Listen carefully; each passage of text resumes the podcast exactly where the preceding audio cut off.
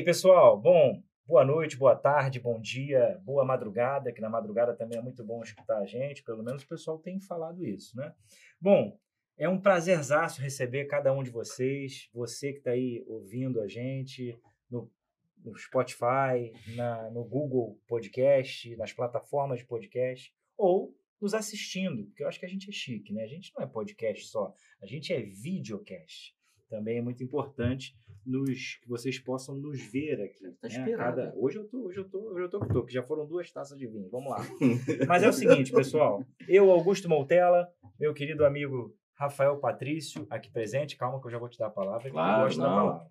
É o seguinte, pessoal. Sem pressa. Não esqueça, segue o nosso programa no Spotify, no Google Podcast, no YouTube, nosso Instagram, resenha.pro. É o querido e amado Resenha Pro de vocês aí de todas as horas, para levar um pouquinho de um bate-papo descontraído, porque afinal, por trás de todo profissional, grande profissional, tem uma pessoa que vale muito a pena conhecer. E uma delas é o meu querido companheiro de podcast aqui. Fala aí, Rafael, tudo Isso bem? aí, meu amigo. Bom dia, boa tarde, boa noite. Obrigado por vocês estarem assistindo, estarem ouvindo a gente pelas plataformas. E hoje a gente está em dose dupla de novo. Isso aí. Hoje é de peso, de peso. Eu, A gente De até novo. preparou uma mesa mais estruturada. é, né? claro, para segurar, porque é tanto peso que eu cheguei para uma das, uma das convidadas, um dos convidados, falei, poxa, me manda o seu mini currículo. Ela falou, pega lá no LinkedIn. Assim, pega lá no LinkedIn, se quiser no LinkedIn. Seis páginas. Aí eu suei frio, eu falei, meu Deus, e agora? Aí ela falou, não, vou facilitar sua vida. Vou te mandar aqui um mini currículo. Ela mandou um, mandou dois, mandou três, e foi mandando. Eu falei, meu Deus, é de peso? É um mini em Mesmo. partes. Não, é... Mas não tem como deixar de passar todas essas informações. Diga aí. Com a gente aqui, doutora Nadine Borges. Nadine, muito obrigado. Doutora Nadine, doutora em Sociologia e Direito pela UF. Está cursando pós-doutorado também pela UF. É advogada e diretora social do Sindicato dos Advogados do Estado do Rio de Janeiro. Vice-presidente do Conselho Estadual do Programa de Proteção aos Defensores de Direitos Humanos do Estado do Rio de Janeiro. Não é fraca, não, é Augusto. Não acabou, não. É, não. Diretora jurídica do Instituto João Goulart e membra do Conselho Consultivo do INP, Instituto Novos Paradigmas, é a representante titular da OAB Rio de Janeiro no Comitê Estadual de Pessoas Desaparecidas e atualmente, e atualmente ela é vice-presidente da Comissão de Direitos Humanos da OAB, comissão que a gente já falou aí bastante. Falamos no primeiro episódio com Marcos Malezon, falamos com o Dr. Álvaro Quintão, que é o presidente da comissão. É, vamos lá. Também é autora do- de livros e vai publicar em breve um outro livro sobre sua tese de doutorado com o, ti- com o título Comando de Esquecimento. Nadine, não tinha como deixar de falar tudo isso e ainda é pouco. O seu currículo é vasto e não currículo acadêmico apenas.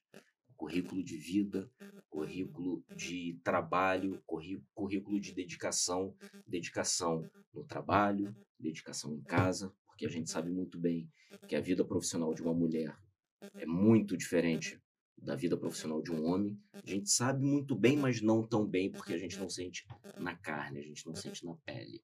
Então, ser profissional, mulher, Falando nisso, tu me lembrou que eu Mãe. deixei uma máquina de roupa pra estender. ó, é, Já é uma, tá vendo? ó? mas é a, a vida Porra, não precisava ter me lembrado casa. a, a vida de uma mulher profissional do sexo feminino é muito mais difícil. É aquele, como tem aí alguns vídeos, que vídeo eu acho que é americano, que coloca um monte de gente enfileirada. Quem é do sexo feminino dá um passo para trás. Quem é negro dá um passo para trás. Quem não teve filho, mãe, dá um passo para trás. Então, a, a vida Um começa Ela- na frente, é que o outro. Sim, assim, aí fala, agora corre. Então, a igualdade aí? Não. Igualdade quando estão todos na mesma linha e perfeitamente. vai. Agora, Quando tem passos atrás, é muito difícil. E chegar onde você chegou, ser quem você é, com toda a humildade, quem te conhece, até quem não te conhece de próximo, de perto, e vê mesmo que a distância, que percebe a sensibilidade de quem você é, o seu currículo é muito pouco aqui. Então, agradeço imensamente você ter topado participar dessa mesa aqui, desse bate-papo. E também a gente tem outro aí, né, meu amigo? Mais meia hora. mas ele, mas ele, ele foi. Eu fui mais ele, ele, ele foi, ele foi mais tranquilo. Ele fez uma síntese da síntese do resumo. Vamos lá. Bom, agradecer também a doutora Nadine, né? não vou deixar de agradecer. Né? Depois a gente se solidariza, de repente ajuda a estender aí essas, essas roupas. Mas é o seguinte, nosso querido doutor é advogado, doutor em Ciências Sociais pela PUC Rio, conselheiro estadual e secretário da Comissão de Direitos Humanos da OAB-RJ. Essa comissão, meu amigo, eu vou falar uma coisa para você. Eu acho que daqui a uns 22 anos, eu acho que eu já vou ter um currículo que eu possa submeter para ser aceito nessa Não, comissão. Ítalo é. Doutor Ítalo conosco, participando aí do nosso podcast. Seja muito bem-vindo. Obrigado. E é um prazer recebê-lo aqui, recebê-los, né? Mas vamos começar. Ele esqueceu da paternidade. Esqueceu, verdade, esqueceu, verdade, esqueceu. verdade. Mas conte aí a paternidade, Ítalo. Já que ele é. esqueceu, introduza a paternidade. Não tem aquela brincadeira que a gente se torna tudo aquilo que a gente odeia? Aham. Então me tornei o pai babão, que, só fala com o filho, só posta foto do filho e sai, não vai mais a happy hour nenhum, quer ir para casa, ficar com a criança. Isso aí. Então me tornei isso. E por incrível que pareça, é bom. É muito É bom. bom. É muito bom. É muito bom. Se Eu me isso. converti. Fala, eu me converti. É, minha irmã, eu recentemente até falei isso com ela. Minha irmã trabalha, a gente trabalha junto. E eu chegava na casa da minha irmã, ela tinha duas filhas. Eu chegava na casa da minha irmã e falava: Meu Deus do céu, o que, que é isso? É só desenho animado. Pelo amor de Deus, você, Essas você é não têm adulta. vida mais. Você é adulta. Olha só, suas filhas têm que saber que você é adulta. Você assiste uma programação de adulto. Na minha casa, Ah, eu esquece. nem sei o que é programação de adulto. Eu nem Pra falar a verdade, Quanto eu tempo acho, você não pega no controle remoto? Fala a verdade. eu acho que gente. desenho infantil é programação de adulto. Sim. Filme infantil, Poderoso Chefinho, que eu assisti o Poderoso Que é Chefinho ótima 2, proposta. agora, recentemente, é programação de adulto. Eu não sei que conceito é esse que as pessoas falam. Não, isso é de criança, não. Criança de quem? Que criança? De qual idade? Não, é, Não, não é tem. verdade. Não tem. Acho que todos nós aqui né, na mesa, a gente, de repente, em épocas diferentes, mas é, vivencia isso, né? Pode ter essa experiência e tem até hoje. E não só com os nossos filhos, mas como filhos que somos, né? É, a gente continua vendo isso, né? Porque independente da idade, os, os pais, enfim, pai, mãe ou quem quer que seja, que tenha sido referência nesse sentido, é, não importa, né? Ah, é, trata ali, se pudesse e se pode, bota no colo, Uhum. né? Então é, é algo que hoje a gente só quem depois passa por isso é, entende. É, bom, Dito isto, importante, importante que os nossos convidados, né, é, fazendo jus ao que veio, cada qual. Seguinte, claro que a nossa vida é feita de uma série de, de, de, de fases e etapas, vida pessoal, vida profissional.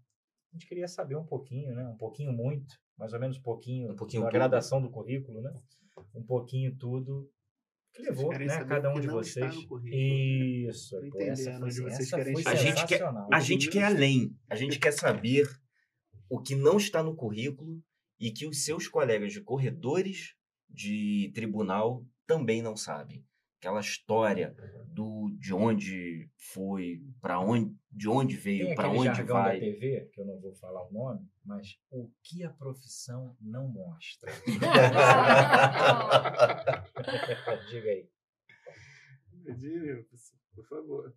Vamos lá, então vou dar um passo à frente aqui. Já que o Rafael veio com a. Deu um passo à frente. É, dei um passo à frente, vou sair na frente, vou queimar a largada.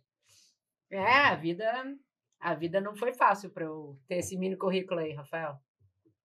Sendo bem honesta, assim, com vocês e com quem está nos assistindo, né? Agradecer aí a audiência, parabenizar o Augusto, o Rafael aí por esse, esse bate-papo aqui. Eu... É claro que dá para perceber pelo meu sotaque que eu sou carioca, né? Eu, na hora eu identifiquei. É, Perfeitamente. Na- Nascida e criada na Tijuca. Não, mentira, gente. Eu, eu sei que não dá pra perceber, mas eu nasci no Rio Grande do Sul, sou gaúcha. De vez em quando dá pra perceber um sotaque na minha fala, mas é só de vez em quando. assim. Muito Geralmente eu raramente. puxo muito, assim... Só percebi porque você falou. É, é, geralmente eu, eu puxo muito carioca, assim, que é, né? Mas nasci no Rio Grande do Sul, morei lá até meus 29 anos. E aí, graças ao destino, vim parar no Rio de Janeiro. E eu gosto muito de morar no Rio de Janeiro. Gosto muito de ser carioca hoje. Que bom. É, tô aqui já tem um, alguns anos, vim para cá em 2005 e devo muito ao Rio de Janeiro também nessa nesse meu mini currículo aí, porque foi uma cidade que me acolheu. Fiz muitos amigos aqui, muitas amigas, muitas pessoas que eu não tinha, né, não tenho nenhum familiar. Agora, recentemente a minha irmã veio morar aqui, mas durante muito tempo era só eu e a minha filha, ela tinha nove anos quando a gente veio para o Rio. Com Então, a cara e a assim, coragem. Vim sozinha, com a minha filha pequena, né? Sem nenhum suporte de família, família junto, nada, nenhuma referência no Rio. Se eu andasse na rua no Rio de Janeiro, eu não conhecia nenhum cachorro na rua, não conhecia ninguém.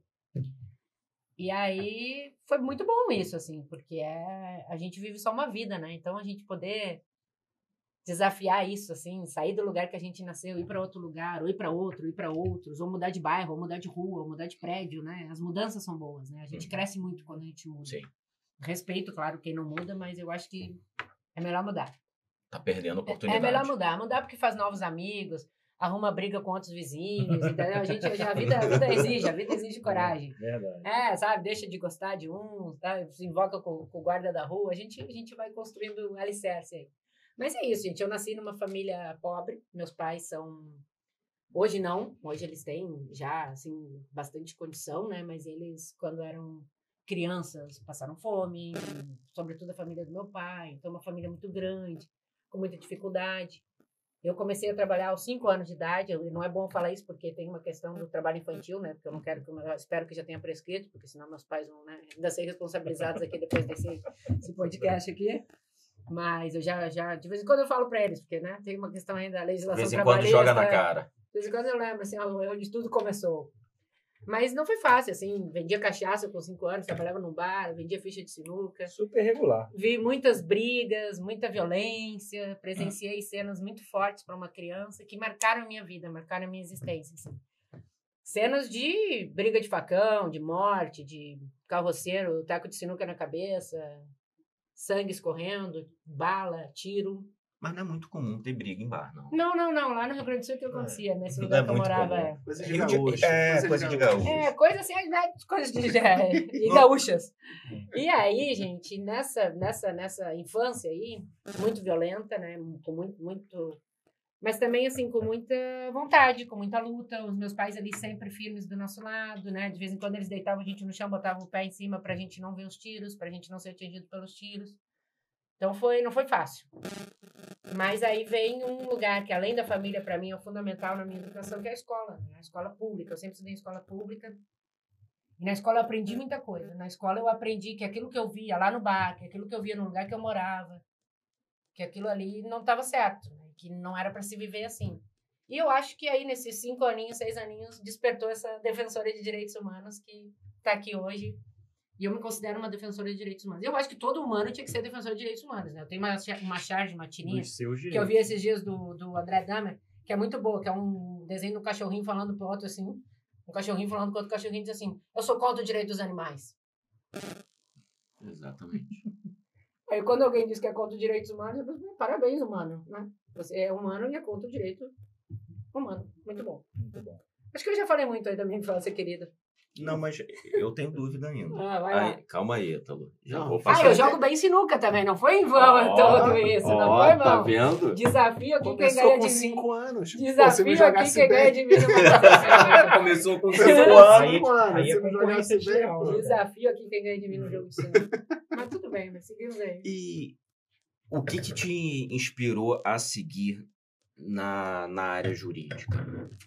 Al- algum familiar ou algum conhecido, alguém que você viu para falar é isso que eu quero. Não, familiar não, porque não, ninguém nunca tinha ido na faculdade, né? Uhum. Passaram na frente só. Então, familiar, meu pai, minha mãe, meu pai mal estudou, não, dentro de casa não foi, né?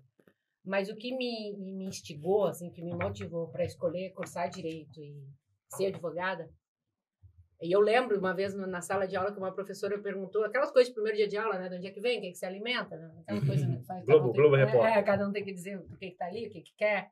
Aí todo mundo diz que quer fazer concurso para ser juiz, para ser promotor, né? Primeiro dia de aula, não nem o que, que vai fazer ali, mas quer ser. Eu queria fazer direito para entender a. Parece utópico falar isso, mas foi por isso que eu fiz direito. E eu nunca vou esquecer disso. Eu queria entender por que, que o mundo é tão injusto. Por que, que a sociedade é tão injusta? Por que tanta gente tem tanto, tanta gente tem, né? Tanta gente tem tanto e a maioria das pessoas tem pouco, né? Assim, pou- pouca gente tem muito e Uhum. muita gente tem pouco, né? Um pouco isso, assim. Ah, O que me motivou sempre foi, assim, entender um pouco o funcionamento do mundo. E o direito, ele proporciona isso, né? Tanto que eu também estudei sociologia. E aí, juntar essa coisa, né? Porque a gente fala de direito, a gente esquece que direito é ciências jurídicas e sociais. Sim. Totalmente. Então, assim, a sociologia veio e abraçou o direito para mim na minha formação, para eu entender, assim, a dinâmica da sociedade. E acho que a luta por justiça, a luta por direitos humanos, a luta em defesa da Constituição, tudo isso é entender as injustiças do mundo, né? E aí, para mim, direito foi essa opção, assim. A minha, o meu motivo, a minha motivação para fazer direito foi ah, entender por que, que o mundo é tão cruel e tão perverso. Eu ainda não entendi, mas tô aqui na, na, É, tô era na luta. que, era na isso que eu ia luta, na perguntar. luta. Você já entendeu? Não, não, Porque na se luta. já entendeu. Me, me fala, É porque isso eu eu também falar, tô De vez em quando eu vejo aí umas capas da revista Forbes, assim, aí eu penso, hum, mas como é que essas criaturas conseguiu tanto? Aí, aí me dá umas dicas aí do porquê que o mundo é tão injusto, mas eu ainda estou investigando. É, eu E acho quando que descobrir, essa, passa pra gente. Essa interdisciplinariedade, né, na verdade, é muito importante até para quem está nos assistindo aí, seja estudante de direito ou não, enfim, estudante de ciências sociais, mas é importante que, que os cursos, né, cada vez possam difundir isso mais e mais, porque acho que só no mestrado depois, né, assim, depois de graduação e pós, é que eu fui ver é, o quão importante, né, essa interdisciplinariedade, é, porque querendo ou não, há uma divulgação, na minha opinião, equivocada, como se o direito fosse o todo-poderoso, o autossuficiente, né? É um, sei lá, um solipsismo do direito, Uhum. enfim, sei lá. Mas, e, e- e- depois é que eu fui percebendo quão, talvez por imaturidade também na época da faculdade, mas o quão é, desidioso eu fui com filosofia, com sociologia, ciência política. A gente na enfim. academia a gente deixa É, muito de lado. muito, muito. Até porque As, a as gente famosas escuta muito que ah, né? não é Pô, pra que- pra que importante. isso, E né? porque é chato mesmo, né? É. É chato. É Mas é chato. fundamental. É chato, mas o problema é que é chato porque ninguém ensina a gente antes como ver aquilo como uma coisa não chata. A nossa formação da base, ela não, Sim. não conduz a gente para chegar e achar isso legal. Verdade. A gente precisa de muita maturidade, né, para começar a ver o lado bom dessas coisas. Pô, 18, 19 anos. Não tem como, cara. Eu É, dormia o que eu na vejo, aula. isso aí, o que eu vejo é como uma criança, não, né? A gente não falou tem há pouco de maturidade para poder Sim. acompanhar. Todo respeito aí aos professores de filosofia, mas, pô, eu A dormia gente, na aula. a gente falou aos poucos de, ao, ao- ao- há pouco dos filhos, e eu fico imaginando muito o seguinte: parece um prato, você viu? Você bota o seu filho para comer, aí tem aquela, aquilo, muita coisa que ele não gosta e pouca coisa que ele gosta, por exemplo. É mais ou menos essa disciplina na faculdade. Né? Você meio que bota no começo, é igual aquilo que você não gosta que você come primeiro e deixa o que você gosta para o final.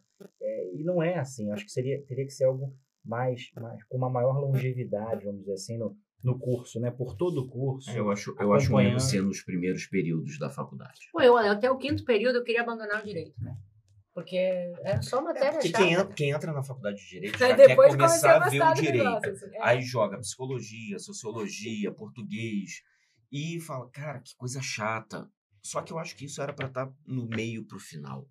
Porque isso é de tanta é de tão importância, tem tanta importância na nossa vida profissional que no início a gente não tem a maturidade jurídica para compreender, porque a matéria com mais maturidade jurídica está lá para o final. E aí, quando a gente está no final, a gente fala: caramba, poxa, eu até poderia. Isso alguns que pensam. E a maioria vai pensar depois que está no mercado de vocês vão- trabalho. Vocês vão rir, Rafael, Rafael vai, vai, vai ter mais uma oportunidade de me zoar, né? Mas ele, a gente, isso já está no nosso contrato, isso, né? já está no nosso contrato. Mas foi muito duro para mim também na faculdade, no quinto período, até o quinto período, e muitos novos, entrei na faculdade acho que com 17, 18 anos, mas até o quinto período eu trabalhava em academia, na área de né, fitness. Hoje é Ah, de né? Hoje é ginástica? bonito, Não, né? não, não. Calma, Tá de calma. sacanagem. Trabalhava em academia. Não. Trabalhava em academia na área de dança. E já falei logo antes de tu me zoar. Lamba Essa é a melhor coisa. é. E aí, Na época da lambada. é isso aí. tá? Mais uma, na qual já falou. E cara, comprei, graças a Deus, graças a essas aulas, puxei muito livro, muita, muita coisa na faculdade. Mas foi muito duro. Eu, eu quase parei o direito e fui fazer educação física. Porque eu estava todo errado na academia, porque eu não tinha formação, mas estava ali, né? O Jabuticaba, lá Brasil, né? E, é, e cara, só que eu ganhava pra mim, né? No sentido, morando com os pais, né? na época. Não era nenhum abastado, mas era quase, eram quase 3 mil reais na época. E eu falei, cara, não Isso vou- em eu tô 2002, milionário. mais ou Eu menos. tô milionário. Eu Isso- tô rico. Já, tu já era rico nessa Tô rico. Aí eu Eu falei, cara, aí fui no direito. Mas isso foi o quê? pesquisar. Em 1994, mais ou menos? Não, foi em 2000, 2001, mais ou menos. Na época do Real, É, no início do Real, Fernando Cara, Henrique. O que acontece? É, E aí eu fui pesquisar uns. Foi o primeiro estágio Dólar que eu um por um. consegui. Um é, por um. meu primeiro Oh, estágio que saudade. eu consegui foi 250 reais na época. Jamais você vai deixar um emprego, embora irregular, de 2.500 reais, quase R$ 3.000, Pra ganhar pra ganhar 250. 250 reais. Mas eu, eu fiz. E acho que foi a melhor decisão que eu, que eu tomei na época. É, eu tive uma experiência similar, porque minha primeira faculdade não é De direito. também? Não, não fazia lambada. Lamberóbica. Ele é um pouco mais novo, foi É, lamberóbica. é, Lamberóbica. mas é, o meu caso era, o meu caso era esse o dele era lamba aeróbica. E eu fazia análise de sistemas. No meu último período, é, eu consegui um emprego para trabalhar numa emissora que eu não vou falar o nome, que é Plim Plim. Concorrente nosso aqui. É, concorrente. Não conheço, não. E que era aquele programa que ele estava no segundo ano, se eu não me engano, de. O Big Brother. Foda-se. não me veio. Tá bom. tá Big Brother. E era um salário, eu desempregado, não Tu foi pro Big. Brother? Aí era um salário de, na época, de 17 mil reais. No E eu fiz. Big Brother. Eu acho que era o segundo Big Brother. Não sei se foi o segundo, o terceiro, mas era Era entre o segundo e o salário, quarto. né? Não, era pô. absurdo. Absurdo. Que como eu estava terminando a faculdade, então seria, eu estaria formado, iria continuar. Só que eu, no meu último período de análise de sistemas, eu comecei a fazer faculdade de Direito. E aí, quando eles me chamaram, falaram: Ó, seu turno vai ser no- de noite, você vai trabalhar de noite para mexer no pay-per-view. e Se tudo precisar mais." entrar como bonequinho, tu vai entrar. Não tinha bonequinho na época, não tinha. E vai ser de noite, são oito horas, só que tem uma coisa. Já vou te antecipar, não existe oito horas. É, são 12, 13, 14. Aí eu comecei a calcular, eu falei, calma aí. Eu vou Ó, perder a depois o pessoal da oportunidade. edição vê o nome desses bonecos que surgem no BBB. Rafael já foi, ó, o corte aí, ó. Rafael já foi esse boneco, ninguém sabe. Aí eu vi que festa. Aí, É, isso na é. entrevista, eu tinha feito a prova. Aí, na entrevista, já pra fechar, falou: Ó, serão tantas horas. Eu falei, mas como é? Eu faço faculdade. Falou: não, esquece. Falei: não, mas não é isso que eu quero. Eu não quero ser isso. Pra mim, eu não quero essa profissão pra minha vida. Eu quero ser advogado. Então, eu já estava num estágio de maturidade, eu já estava mais velho. Já estava nos, nos meus 23, 24 anos, alguma coisa do tipo. E eu falei: não, é direito que eu quero. Não fui, não entrei para ganhar nada. Para ganhar nada. que é, é a busca do sonho. Eu sempre fugi do direito. Sempre fugi. Meu pai é advogado, meus irmãos advogados. O caminho normal era eu ser advogado. Só que não, eu não falei, não, não vou, não vou, não vou. E minha, eu falei, mãe, eu já sei o que eu vou fazer. Educação física. Educação vou me juntar física. com Augusto. Vou me juntar com Augusto. Educação Vocês física. Vocês ter uma academia, Vocês né? É, pois é. Dança. é. Companhia de dança. A Débora Coca tá correndo risco, cara. Figurino não sabe, já estava decidido. Já. Ale, Alejandro Santos. Quem vai pegar? Eu falei, mãe, fazer educação física lá, de jeito nenhum. Escolhe qualquer uma, mas educação física não. Falei, por quê? Porque eu pensava, educação física, é, um monte de mulher, eu jovem, com 18 anos, 17 anos. Eu falei, porra, é isso, eu não queria trabalhar, essa era a verdade. Eu não queria compromisso com nada, eu queria farra. Minha mãe escolhe qualquer uma, menos educação física. Aí, a minha segunda opção, que era a primeira, foi análise de sistemas, que eu gostava muito, me dava muito bem. Eu falei, é essa, então tá bom.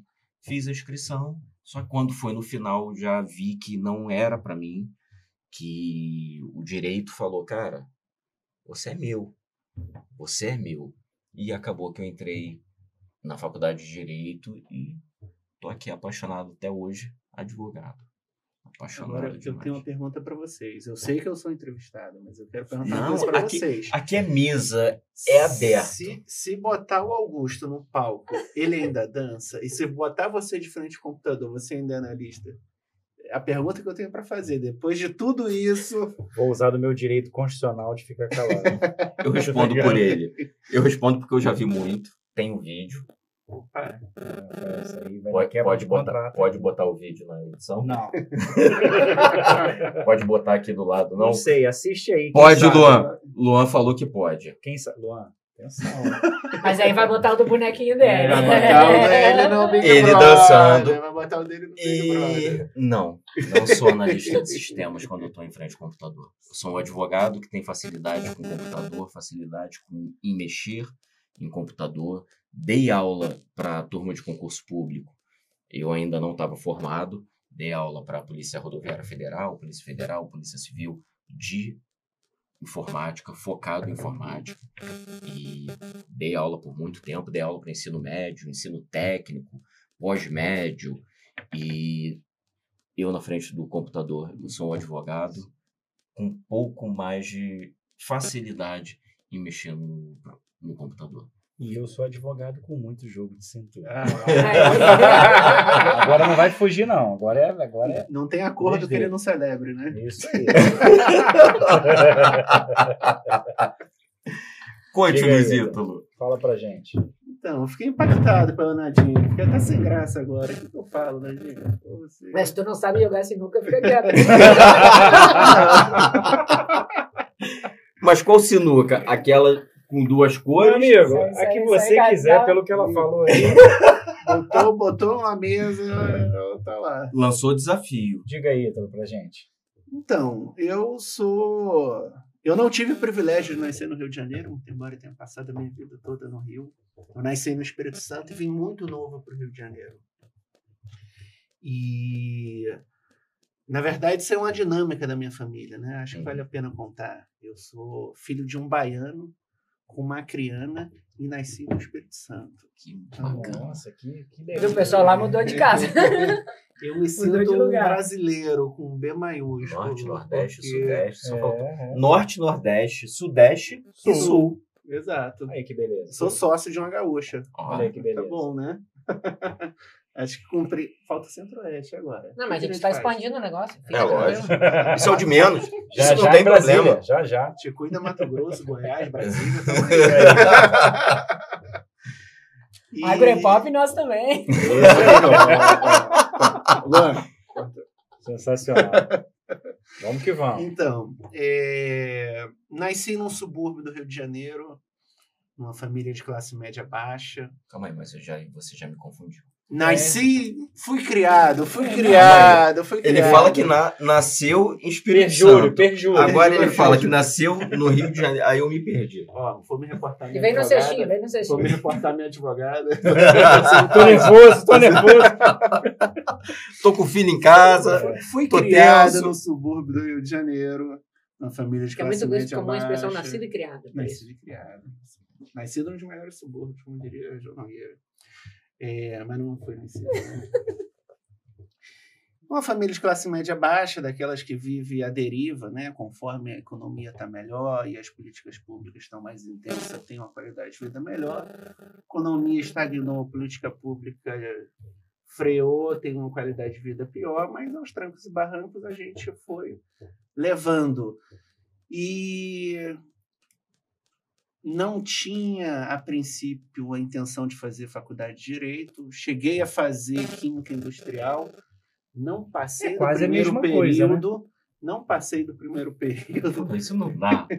Isso não Eu dá falei, vou mim. fazer letras. Letras português e latim. Também se não passei um do primeiro período. Eu falei, acho que eu não sirvo para nada. Eu vou fazer Direito. Aí foi a revanche do que você falou da educação física. Tá? Foi a revanche, direito, foi a revanche. Fazer- Não, Não sirvo pra nada, vou pro não saí direito. do primeiro período de química, não saí do primeiro período de letras, falei, vou fazer direito, cara. Porque vai. o direito falou pra você, olha só, você não é de ninguém não. Exato. Você é meu. Vem, vem, vem neném. Diria, Vem, neném. Diria é um clássico que muito dançou Vem, neném, verdade. Como é que é? Como é que é essa dança? Vem, neném. Mas como um que é? abraço para. Pô, agora eu tenho que lembrar o nome. Xande. Harmonia do samba. Harmonia do Harmonia samba, do Xande. samba. Eu fingi que eu não lembrei só pra criar Fazer um o. clima. Vem, É. neném, neném, Vem, neném, neném, vem, neném, neném. Eu, eu, eu, eu acompanho o Instagram do, do Xande. Harmonia do samba. Isso aí. Fez parte da nossa vida. A né? melhor segunda-feira do Fez mundo. É o muito. evento. É o evento. Vai. E, e aí resolvi fazer faculdade de Direito por dois motivos, para além da brincadeira. O meu pai fez faculdade de Direito e nunca conseguiu exercer. Acho que é um pouco de, de, de continuidade daquilo que os nossos pais tentaram e não conseguiram, e os filhos tentam dar continuidade no projeto. E tinha um tio também que fez Direito já com a idade avançada e que era professor de Direito Civil. Não sei se provavelmente Augusto conheceu, Belisário Meira Neto. Belisário, Belisário. sim. Professor Belisário. Neto, meu tio. E aí fui fazer a faculdade de Direito.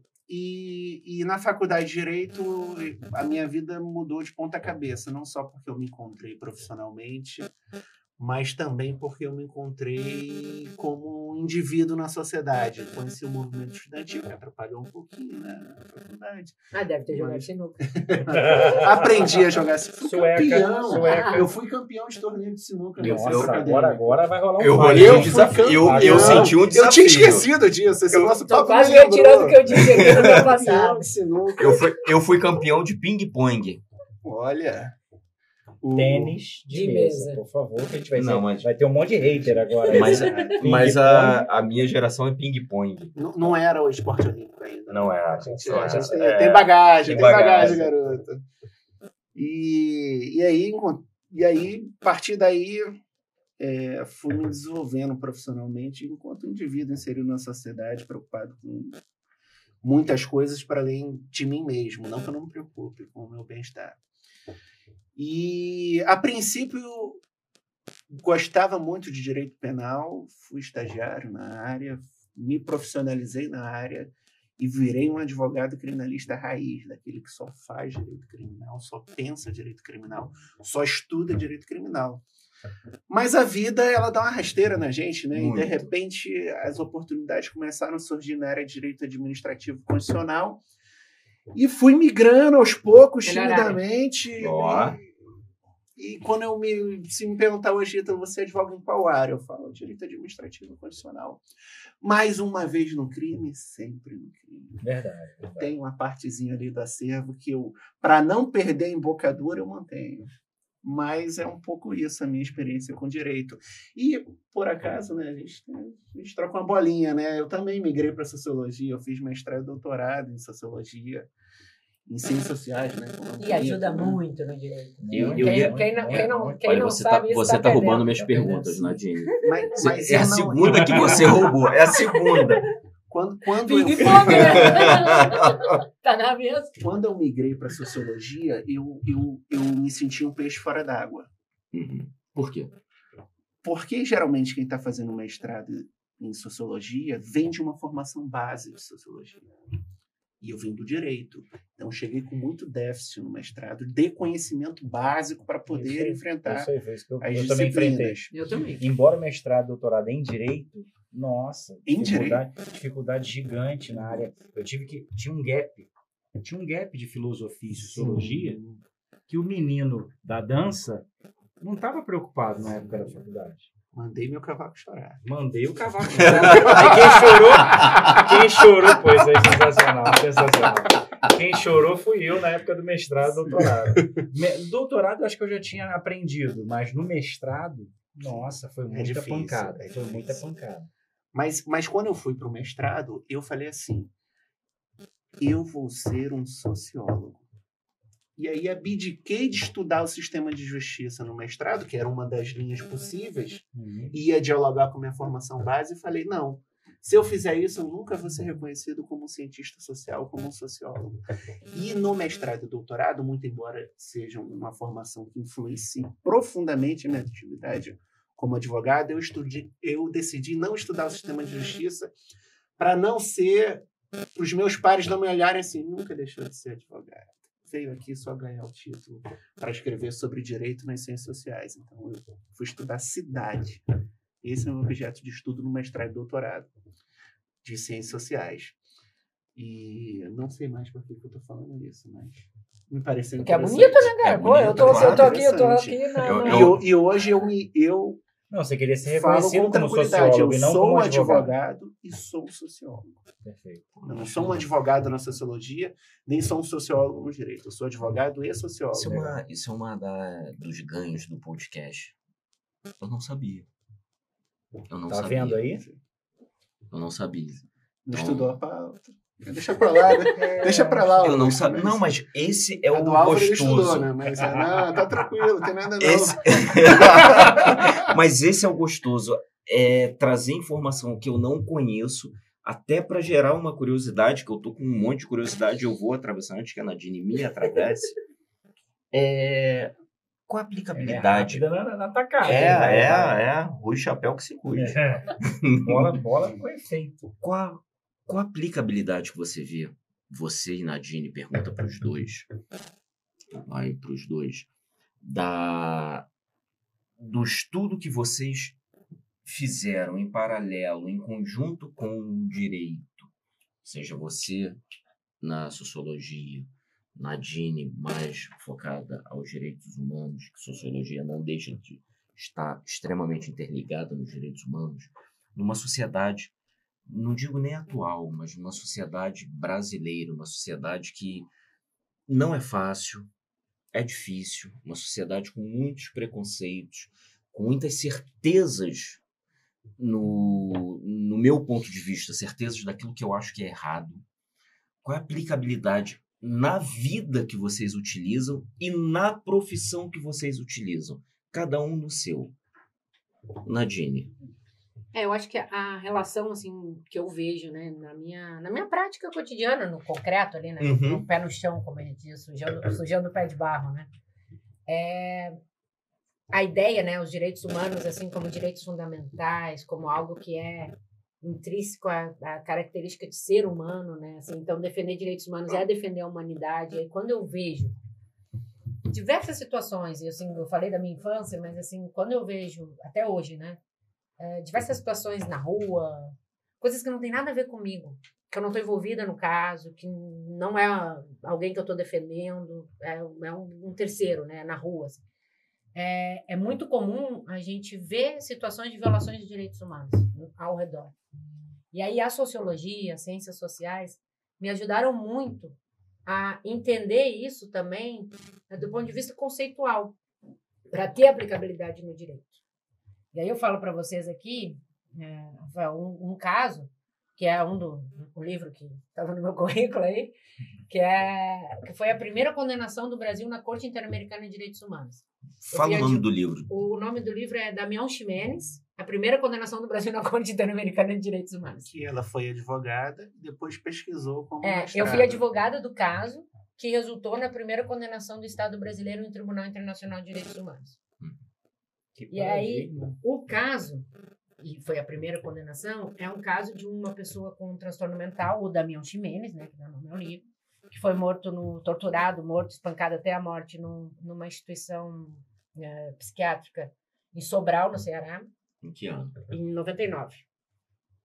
E aí, claro, assim, o que eu, eu advoguei pelo caso através da Justiça Global, que é uma organização de direitos humanos sediada no Rio de Janeiro, que foi para foi para fazer um estágio de trainee pós Uhum. graduação, eu tinha me formado há pouco tempo, fui selecionada, teve um concurso, né, um- uma seleção Brasil inteiro, tinha que mandar currículo e tal, e eu mandei meu currículo, já tinha experiência, eu tinha sido conselheira tutelar, trabalhado na de criança e não? adolescente, não, As não pessoas foi. costumam falar que Não, não foi sorte, É, não. deu sorte. Pô, inclusive, sorte. pô, sim, não foi sorte. Até, pô, tem uma história aí no meio disso aí que não foi sorte mesmo, cara. E aí mandei lá todos os documentos e tal, fui selecionada. E acabou que ao trabalhar na Justiça Global, a Justiça Global era a peticionária do caso na Corte Interamericana e na Comissão Interamericana e depois quando o caso chegou na Corte. E eu fui advogar na organização e conheci o caso. E eu conheci o caso sentadinho no escritório aqui no Rio de Janeiro.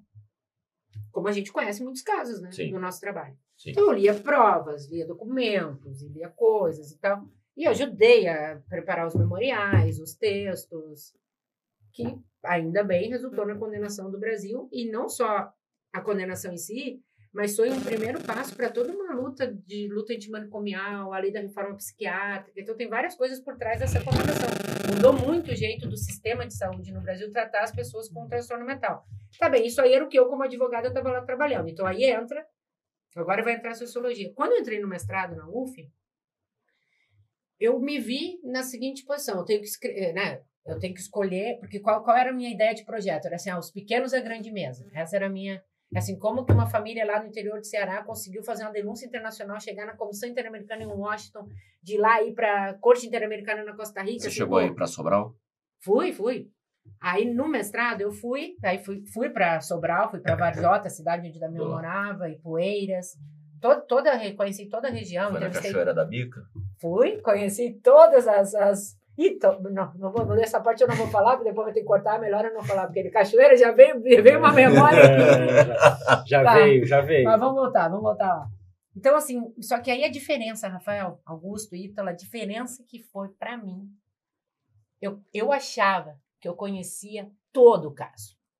Tudo que tinha acontecido. Pelo que eu tinha no processo, pelo que eu via, pelo que eu lia. Na hora que eu cheguei no lugar onde tudo aconteceu, eu comecei a conversar com as pessoas, a ouvir as testemunhas. Aí na casa da promotora, aí na casa do juiz, porque eu tava, eu estava pesquisando como pesquisadora, como cientista social.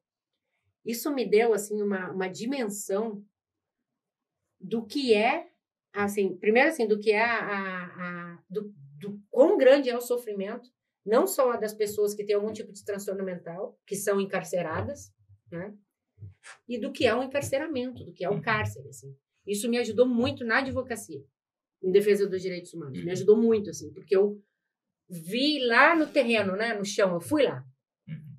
E às vezes eu acho assim que essa é uma importante dica para quem trabalha na, na advocacia, é que a gente tem que se aproximar do local do fato, né? A gente tem, Tem que que, estar ter, Tem a que gente tem que próximo. ter o olhar, assim, não dá para ser tudo só documento, me entrega aqui. Tem que sentir na pele, tem que É. sentir Eu o diria- eu diria cheiro. que isso falta para todos os sujeitos do direito, que, que circundam a relação do direito.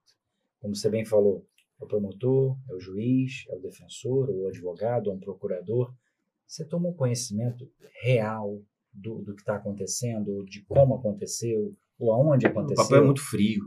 E aí, O papel assim, é aí o que, eu, o que eu descobri nessa pesquisa, assim, é que o confinamento de réus, né, de, de pacientes psiquiátricos, ele é, assim, um, um retrato, inclusive eu recomendo a leitura para vocês, editora Revan, aqui do Rio de Janeiro, apresentação do professor Nilo Batista, Depois coloca aí. Tá? Nilo Batista tá na unânime nossa- aqui no podcast, É, tá? é. É o eu sou terce- fã número um dele, cara. É o terceiro ou quarto que fala Nilo Batista. Ó, viu? É, ele é, assim, ele... é- Ou eu- seja, eu- Posso contar uma história do Nilo Batista? pode, só um instante. Você, estudante de direito, até quem não é estudante de direito, Nilo Batista recomendamos. Todos nós recomendamos. Sabe o que. Ah, eu vou contar duas histórias do Nilo Batista, então. Ele, ele perguntou, agora eu vou ter que contar duas. A primeira que foi o primeiro livro que eu comprei na faculdade. Eu tava, eu cheguei, primeiro semestre, assim, tava olhando lá na, na numa livraria, lá, livros de direito, né? Porque aquela coisa, pô, vou ver aí o que, que, que, que, que, que, que tem um título bonito aí. E aí eu não podia comprar coisa muito cara também. Obrigada aí, Nilo Batista, por nunca ter publicado editoras muito caras. Aí, ah, tô lá e vejo assim, introdução crítica ao direito penal. Aí eu gostei, pô, crítica, né? Ah, Gostei, né? Não sei por que sempre dizem que eu sou crítica. Vai construir Aí eu falei, pô, coisa. introdução crítica ao direito penal brasileiro. O melhor livro de introdução ao direito penal que existe no Brasil até hoje. Fininho, assim, fácil de ler. Pra ler no ônibus, assim, tranquilo. Essa é a história do livro do Nilo Batista. A segunda história é que quando eu estava fazendo a, a dissertação do mestrado, o Nilo, o professor Nilo, me disse assim, não, eu posso te emprestar alguns livros.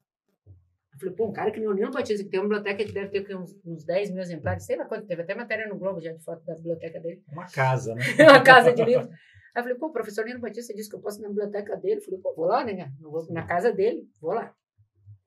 Aí cheguei lá de manhã, ele me recebeu, me almocei lá, ainda falei, um almoço, bom, peixinho, me lembro até hoje do almoço. Professor, né? professor. é. Aí fiquei lá, fiquei lá, andava naquela biblioteca, andava, andava. E ele falou assim, ó, o que tu quiser, tu bota ali em cima da mesa. E me deu um monte de post-it, assim. Aí, e foi trabalhar, né? Aí eu fiquei lá, o dia inteiro lá. Aí separei, separei, separei. Aí anotava as páginas, as coisas que eu queria. Feito. Aí no final, ele chegou e disse assim, ó, ah, deixa tudo marcado aí com post-it que tu quer. E depois a gente vê como a gente faz. Aí eu fiquei meio assim, né? Eu tive um trabalho. Digo, será que ele vai comprar os. Eu fiquei pensando, será que. Será que ele vai vir aqui mandar eu tirar xerox? Aí, tipo gente, Kirana. Não, Tem a copiadora aqui? não tardou muito, assim, acho que foram uns dois dias. Toca o interfone lá em casa, eu desço pra abrir a porta.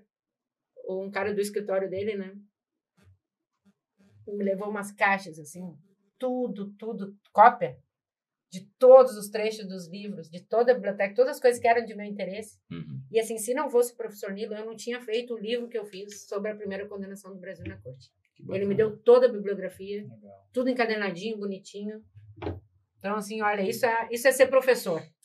Né? É por isso que né, quando você começou a falar, e assim, eu brinco muito com os alunos. E ele estava na minha banca, depois fez a apresentação do livro. E é uma pessoa até hoje, eu, assim, eu. eu porque aí, aí é que tá, Tem sabe? A vida, É. a vida é muito. Às vezes a vida é muito. E nem sempre eu converso com ele, a gente, às vezes, a gente fica um tempão sem se falar, mas quando a gente se fala, é como se a gente tivesse se falado ontem. E assim, eu não sei o que, que eu fiz pra ele. Eu acho que eu nunca fiz nada assim pra ele, né? Ah, eu já fiz um churrasco bom pra ele. Ele vai lembrar. Ele vai lembrar. Olha a gauchada aí. É, ele vai lembrar que eu já fiz um churrasco bom pra ele. Exatamente, Mas ele fez, ele fez muito por mim. Vocês estão E bebendo assim, pouco. e aí é isso, sabe? Eu acho que para quem está estudando direito, para quem, né, para quem se dedica a- ao campo jurídico, ao sistema de justiça, nem sempre aquela pessoa que a gente que nos ajuda, a gente pode ajudá-la de alguma É forma, verdade. mas a gente ajuda outro. Esse outro ajuda outro. E assim a gente constrói uma rede desse sistema de justiça Se a gente que é uma lutar contra as opressões. Mais justa. É, assim a gente constrói um mundo mais igualitário, mais justo, com justiça distributiva, com, né, com igualdade, com, com respeito, com valores. E é, e é se espelhando nessas pessoas. E assim, ninguém tem dúvida aqui do quanto dá, assim, dá para dizer que o professor Nilo Batista é um dos maiores criminalistas. Eu digo do que a mundo. ajuda, pelo que Né? você falou, a ajuda recíproca, ela não necessariamente precisa ser direta. Porque não é mão dupla. Né, Augusto? É. Não é mão dupla. É assim, ó, Augusto, Ele tu faz uma coisa pra mim, eu faço pra ti. Mas tu faz pra mim, eu faço pro Ítalo. Daqui a pouco o Ítalo faz pro Rafael, que vai É fazer uma pra ajuda ti. recíproca. É uma ajuda recíproca, né? Porque eu, eu fiz por ele e fazendo por ele, eu viabilizei que ele fizesse por outro. Então eu, eu- penso muito dessa maneira também. A gente sempre tá É isso aí, empreste vai- os livros, tirem xerox. faz- Esse livro agora é Isso tudo aí. PDF digital, né? Mas assim, manda o arquivo lá, faz o Não, mas eu gosto da... pastinha. É, Eu também é, gosto. é, Eu gosto. a gente, a gente é, a gente não é- olha só, deixa eu falar uma coisa aqui, a gente não é velho não. A gente é vintage, tá? A gente gosta do cringe, agora é cringe, né? Eu sou tudo isso. Eu sou totalmente cringe, porque cringe, cabelo de lado, É. roupa É, o colete. justa. O colete dele é aquela em homenagem àquela música, Caneta Azul, caneta. E você, Ítalo? Ele canta também, achei que ele só dançava. Ah, Canta, dança e tem que se, tem que se virar nos 30, E às 60, vezes é 90. advogado. Sim. É, tá vendo? Na hora vaga Ator, modelo, apresentador e advogado. e, e dançarino. E dança- Parece Dançarino. aquele discurso de de Miss, né? Exato. Não, e tem um, um fato, uma história que o Augusto, ele enviou. Cara, um, segue o podcast. Ele enviou um currículo, Segue ele enviou um, um vi- uma vídeo, um vídeo currículo para ser dançarino do Calypso. Oi? Não tem isso? Não. Não tem isso não, tá? Tem isso. Isso ele inventou agora, tá bom, Luan? Depois você corta isso aí. Até o Luan olhou de lá. Olha lá, o Luan falou assim... Dançarino "Não, do Isso Calypso. aí não tem condição, não. Olha só. Na você época pode do citar... Chim- Chimbinha Não. e Jorge. Você pode citar, né? é, pode jogar. né? Você pode citar qualquer coisa. Cali- Vamos, vamos só escolher outra banda. Né, pô? Começou bem com a harmonia do Sim. samba, né? Agora, Ele, pe- ele pegou. Não no me vídeo, bote ele tem nessa peruca, Eu confusão. sei que ele, fazendo- ele ameaçava o Beto Barbosa, isso eu Ó, sei. não bom, me bote eu nessa confusão.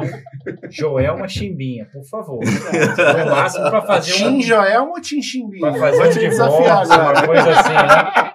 Vai, diga aí. Agora eu, diga aí. Vai, Ítalo. Não, eu tenho uma história boa com o Nilo, eu vou contar a história do Nilo. Não, Eu vou começar pela história do Nilo, Vamos porque lá. o Nilo merece todas as homenagens do mundo.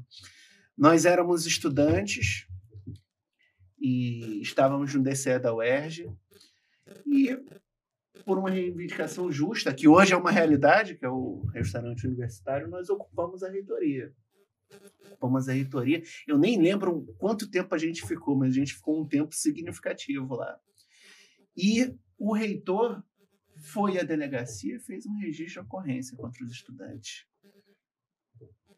E naquele momento, você, processo de formação profissional, cheio de expectativas sobre o seu futuro, em especial os estudantes de direito.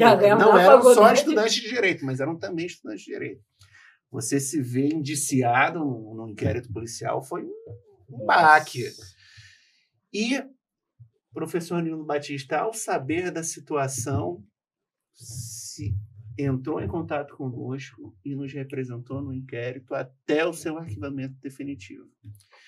E isso significa que ele entendeu não só a justiça da nossa reivindicação e da nossa ação de ocupação da reitoria, mas entendeu que era preciso preservar aqueles estudantes e, e- e- e- e do processo de criminalização que poderia ter nos tirado do eixo e, e, e, num país de tantos problemas tirado ainda mais oportunidades que das quais a gente já tem poucas.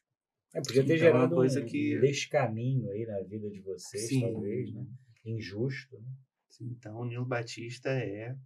E além de ter sido. meu- Foi meu orientador de graduação no TCC, tá?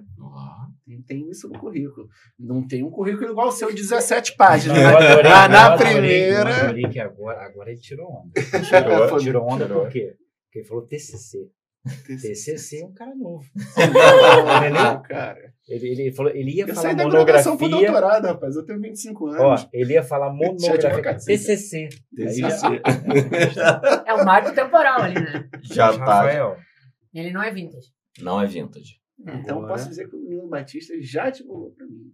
De graça. Nossa, essa aí foi De graça. Isso que é importante dizer, é- né? É, Mais De ainda. graça. Pro bono. Pro bono. Pro bono. Pro bono. Pro bono. Você Eu- vai falar? esqueceu que eu não passei do primeiro período de português latim? Eu nunca vou falar pro bono. Eu nunca vou falar pro bono. De falou, graça. De graça, melhor. De De graça. grátis. de grátis. E, Augusto, a gente chegou lá naquele momento que a gente curte muito, que a gente se diverte, que a gente Não, tá gosta. sendo divertido, cara. Vou- os outros convidados vão ficar com ciúme, mas tá sendo divertidíssimo até agora, já direto. Mas agora é mais ainda. Eu acho que vai ser difícil. Vamos ver se vai bater tudo que já foi divertido até aqui. Chegar naquele momento dos Ca- causos da resenha. Causos da E a- resenha, causos. E agora a gente vai no causos de Nadine. Nadine, Nadine. Música dramática. conte-nos um. Eu não sei. Aí a música sonoplastia vai dramática? cuidar. Música Se vai ser dramática? dramático. Música dramática, Luan. Com dança do Augusto. Não. Nadine, Só conte-nos mais um H, depois de uma garrafa, de repente a gente. Conte-nos um caos da sua vida, caos para a gente poder aprender, rir, chorar, espernear ou sair correndo daqui. Diga aí. Pô, o caos da minha vida são tantos. Vamos lá, vamos lá, vamos lá. Que não envolva sinuca. que não Pode envolva envolver sinuca. sinuca, Pode envolver. Ih, agora ficou pesado. filho. Vamos lá. Não lembrei de um. Que é legal. Eu acho legal essa história. É, eu participei, aí, participei da, da exumação do corpo do João Goulart, do presidente João Goulart. Nossa, Eu fui coordenadora do grupo de trabalho que exumou os restos mortais do presidente João Goulart. É, e na, durante a exumação, Isso foi quando? isso foi em dois, novembro, no, dezembro de novembro de 2013. 13, 14 de novembro de 2013. no- Em São Borja, né? No cemitério de São Uhum. Borja. Aí, ah, nem todo mundo sabe, mas tem um mausoléu, né? Lá. E de um lado tem a família do Jango e do outro tem a família do Brizola. Inclusive Uhum. o próprio Brizola, a Neuza Brizola, olha eu, descrevendo o Como está o sepulcro? é, né? Ali a galera ali, lá de cá, família do presidente João Goulart. Era uma operação, imagina, uma operação de Estado, porque a gente estava fazendo isso depois de quase 40 anos da morte dele, durante os trabalhos da Comissão da Verdade. Eu conto essa história no meu livro, Comando de Esquecimento, que vai ser publicado em breve. Legal. O caso, da, o caso daqui, o caso e a- e a propaganda. Ó o mexão, mexão. E quando publicar, Cifras. e quando publicar, vem aqui para poder aí.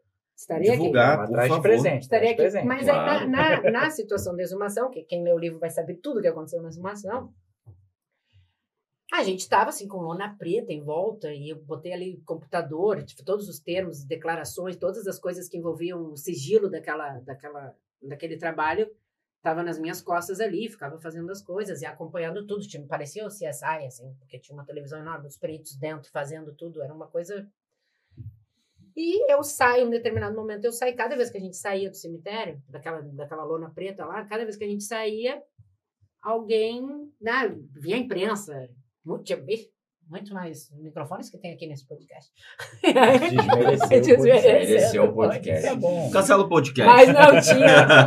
Mas não, não me dava nem água lá, gente.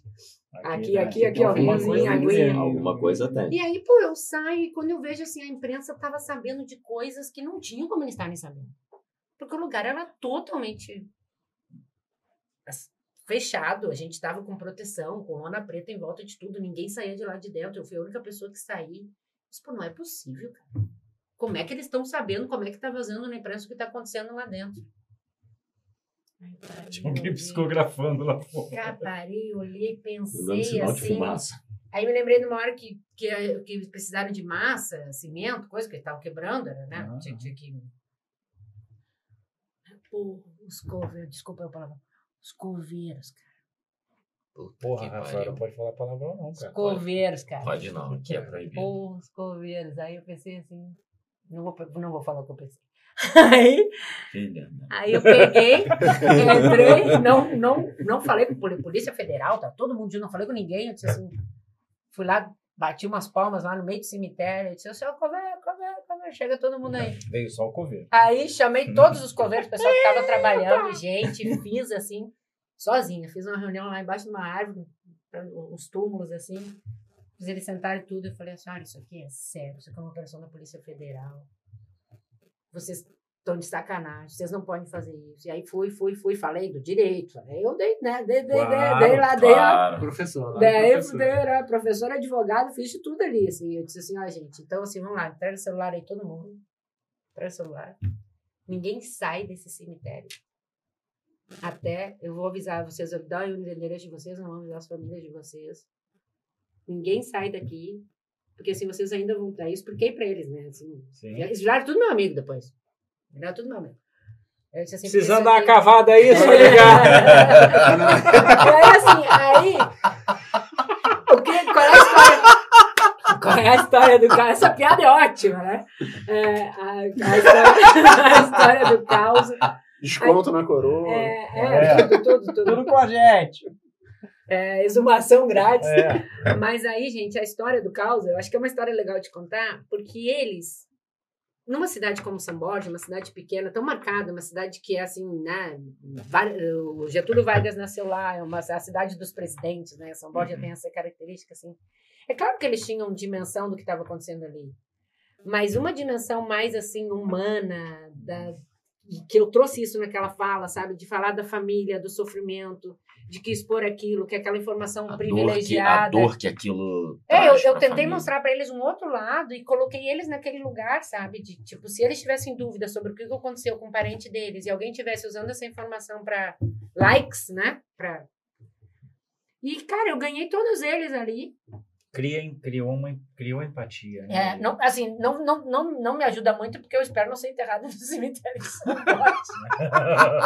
Vai que você vira vai saber. presidenta aí. Vai que vai, você vai, vira vai. Olha aí, presidenta. olha aí. Aí os coveiros todos falam, É, "É, ela, Olha ela aí, agora, agora ele é a vez. É, gente, mas é, eu acho que é um caso bom, Rafael, para lembrar assim da vida, sabe, da trajetória profissional, é de assim, de como que o direito e né, a sociologia de novo, como que essa empatia, como sentar e explicar muitas vezes faz diferença. Eu acho que é um, um caso legal. Eu sei que vocês estavam com a cara de que vocês queriam coisa engraçada, mas Não, mas, Eu acho que não, mas é foi boa, ótimo. Mas, cara, mas foi acabou, ótimo. acabou tendo alguns momentos né, que a gente, Não, mas gente foi ótimo. né?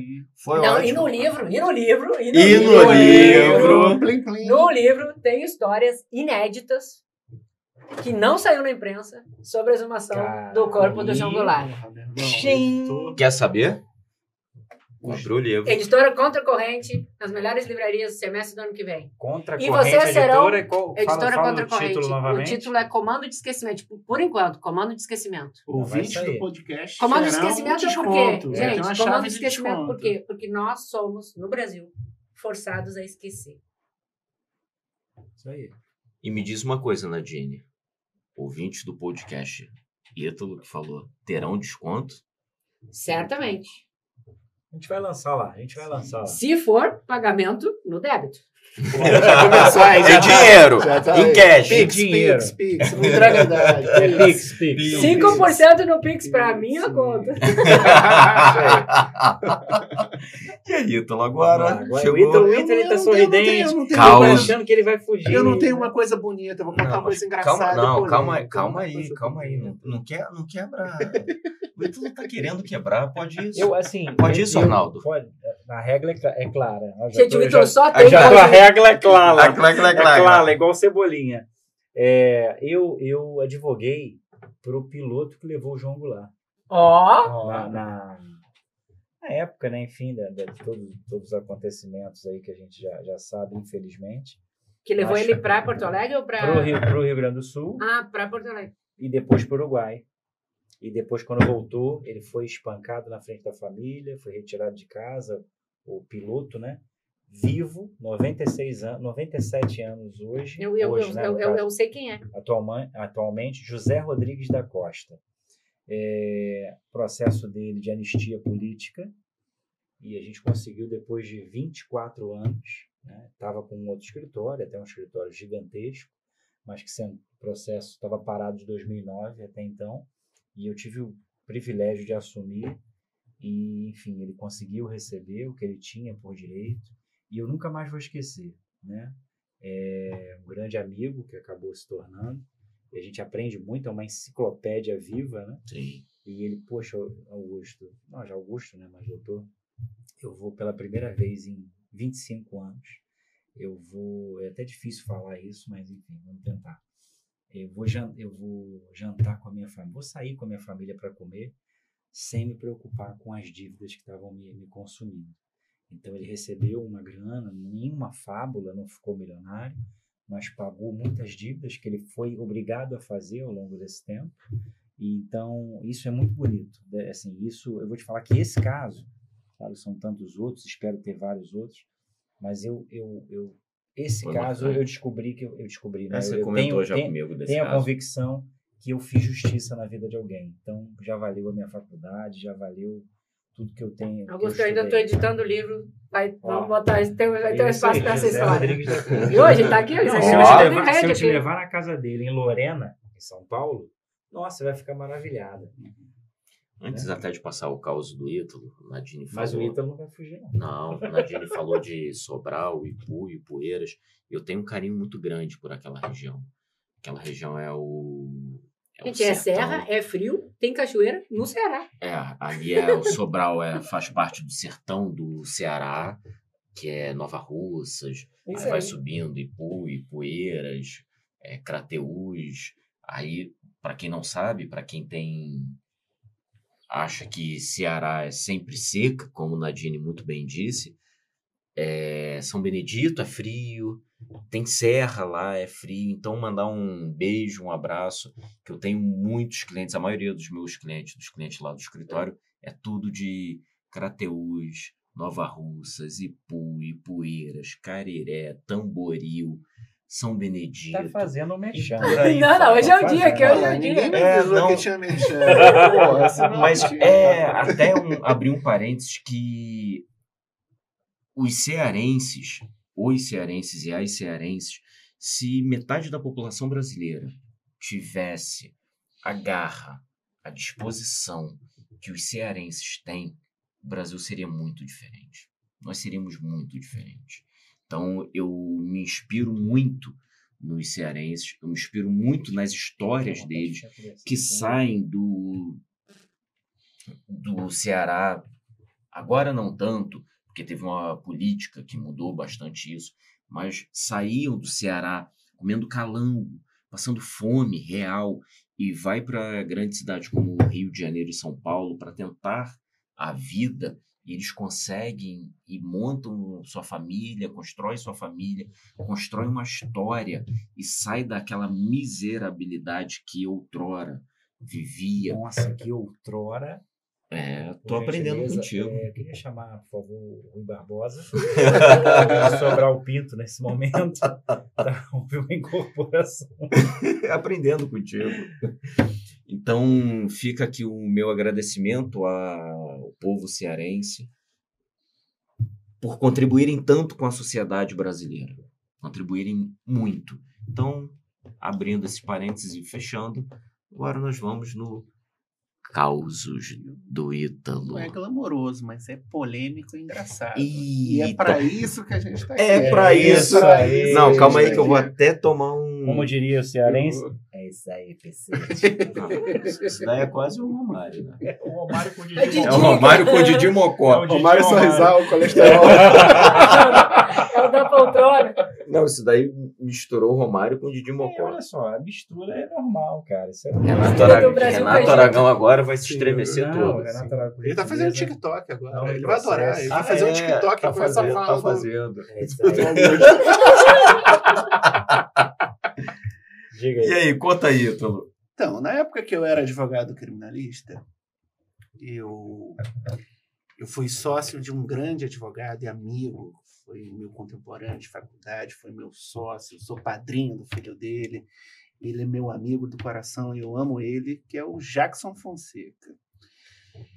Eu não sei se a gente era mais sócio, mas isso é indiferente, porque a nossa relação ultrapassa a nossa sociedade. Mas um belo dia eu estava no centro do Rio e o Jackson me liga. Eu atendi. Pô, advogado criminalista te liga. Tem que. Tem que Ou é uma grande operação que ele quer te ajuda, ou deixa pra lá. Alguma merda é. Ou eu preciso fugir. Aquela história, É. né? Tá com o telefone e escuta Ele- uma sirene. É. Ele Tá sabe casa. esconder um corpo. Quando toca, Digamos assim. quando toca o telefone e Tá fala, casa. fudeu. É, aquela história. O, o bom amigo é aquele que sabe esconder um corpo. O problema é que ele sabe esconder um corpo. Comprometendo aí É também. quase isso. Luan, na hora bota Eu nem uma- sou tão bom amigo assim do Ítalo. Mas já escondeu um corpo pra mim. Tá vendo como é que a amizade ultrapassa essas Hum. questões? É, Polícia Federal. Acho que tem coisa mais importante pra vocês É assistirem. verdade. nesse Dá pra momento. cortar? Fica tranquilo. Vamos voltar para aquela parte de Sobral que a gente tá falando. Olha, eu escondi meu corpo hoje. Não, eu não posso contar uma coisa. Hum. O Ítalo pediu pra eu sentar aqui, pra ficar bem posicionado no ângulo aqui, pra esconder o corpo dele. Exato. É Não, só isso, não, a tá? O corpo não. só- Eu sou igual o Tim Maia. O Tim Maia falava: o meu problema é do pescoço até a pelvis. O resto tá tudo bem. Tá tudo em É o meu ordem. caso também. Ele falou, Nadine, senta, Isso é- senta ali, porque daí no é ângulo aqui. Eu falei, pô, viu? Ó, já trabalhei pra. Ó, Isso é um mero... Olha só, mas a gente tá na salvei, me moda, tá? É A gente tá na moda. é A gente tá na moda. Esse corpinho E E no olha só, Atlético? para botar um recém-nascido para dormir, Melhor É coisa. barriguinha, você É não perfeito. precisa de sling, daquele, na Não, barriguinha aqui, é pô, fica perfeito. certinho. Encaixa. Fica É, certinho. eu vou até parar de Mas fazer atividade física agora. Mas e o Jackson? Não, continue dançando, por favor. o Brasil precisa da sua dança. Adocica, meu amor. Adocica. Quem dança os males Tá vendo? Ele canta melhor do que eu. Se fosse Vocês depender, estão- Vocês estão se eu- perdendo dinheiro. né, se eu fosse Ó. depender de cantar, vamos lá.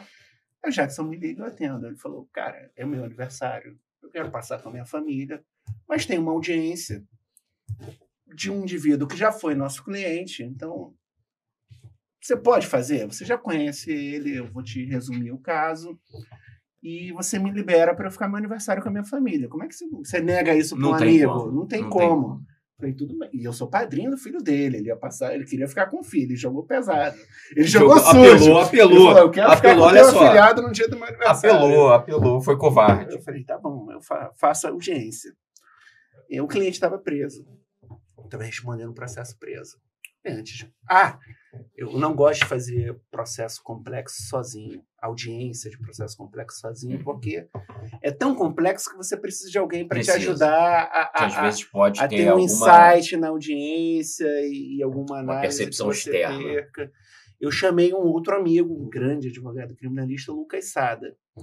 Então, eu e o Lucas fomos fazer audiência. Bom, antes de qualquer coisa, réu preso, vou no parlatório conversar com o réu, porque eu, eu sei do enredo pelo advogado, mas eu preciso ouvir o enredo pelo réu.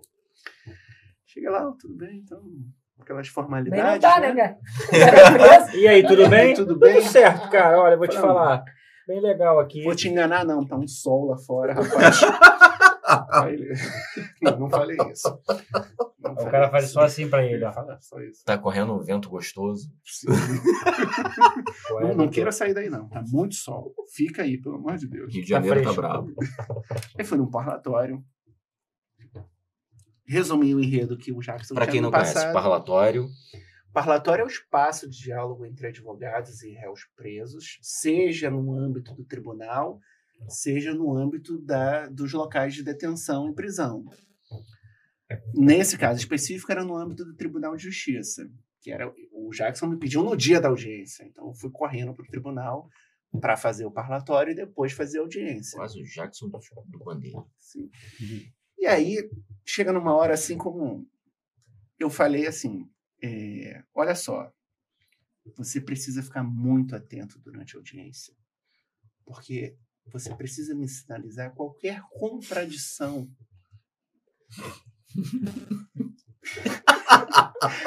das testemunhas de acusação, em especial do delegado que conduziu a investigação que levou à abertura do processo. Você precisa me sinalizar qualquer contradição para eu interpelar a Dá testemunha e já telegrafar um- alguma coisa para eu, pra eu?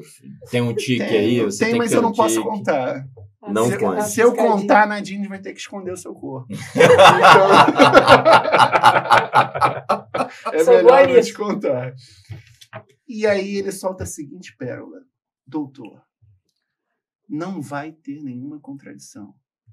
Porque tudo que ele falar é verdade. Puta que pariu. Eu falei, eu falei, cara, aí eu tô, porra, tomei um impacto. É né? isso que eu, eu tenho uma frase muito boa. Nada Então- como dizer a verdade. É.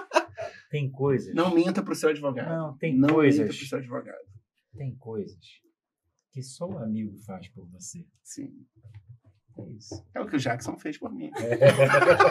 E jogou sujo com a criança que é minha filhada. Mas tudo bem, eu não tô aqui pra, Tem pra, preço, isso pra- tem pra preço. cobrar. Mas Lembra a fatura vai ser alta. Vai quando eu ser alta. Lembra do Doutor Pornô, né? Que a gente já falou aqui. Assista o episódio. Ele não vai ter nenhuma contradição porque é tudo verdade. Esse delegado, ele me, ele me investiga há 15 anos. Só que ele nunca conseguiu me É pegar. apaixonado. Em Na nenhuma verdade, investigação. apaixonado Mas ele me investiga. E ele sabe tudo da minha vida. Então, tudo que ele falar é verdade, não vai ter nenhuma contradição. Eu falei, meu Deus, eu vou matar o Jackson. Eu vou matar o Jackson. E vou vou sentar ter diminuição você. de pena. Eu vou ter diminuição. Não tem promotor, não tem juiz, não tem jurados que vai me tirar essa diminuição de pena. Aí fui pra audiência. E aí entra o dele- um delegado Não cita nomes, por favor. É, um delegado que, que ele é mais velho que Augusto, mas ele tem o mesmo porte do Augusto quando um jovem, marombá de academia. Entrou dele. Não vou falar nome, entrou o um delegado pra lá. ele, Eu dei um dinheiro pra ele antes de É começar o porque você tá de paletó. Isso. Entrou o delegado lá. Eu falei, meu Deus, e agora? Começou o depoimento do delegado. O delegado falou assim pro juiz, doutor, eu investigo esse indivíduo há 15 anos. Eu já tive na especializada X, ele tinha problema lá. Eu tive na especializada Y, ele tinha problema lá. Ele, eu tive na es- especializada Z, ele tinha problema lá. É o então, tô criminoso investigando ele. cosmopolita, né? Ele é especializado. Ele não estava em delegacia regional, ele estava só nas especializadas. Em todas, inclusive. Tipo, a casa de papel. Aí eu, e o, e o respeita meu advogado lá, né? Porra, tô aqui fazendo fazendo hora extra, né? Porque não tem nada que eu possa fazer. Um falou que é verdade, o outro tá dizendo que é verdade. As histórias estão batendo. O que que eu faço? Desmaia. Vamos tomar um chopp? Poderia ter mais né? surpreendente. Verdade. Aí o delegado falou assim: mas nessa questão específica, eu não tenho nada para falar dele.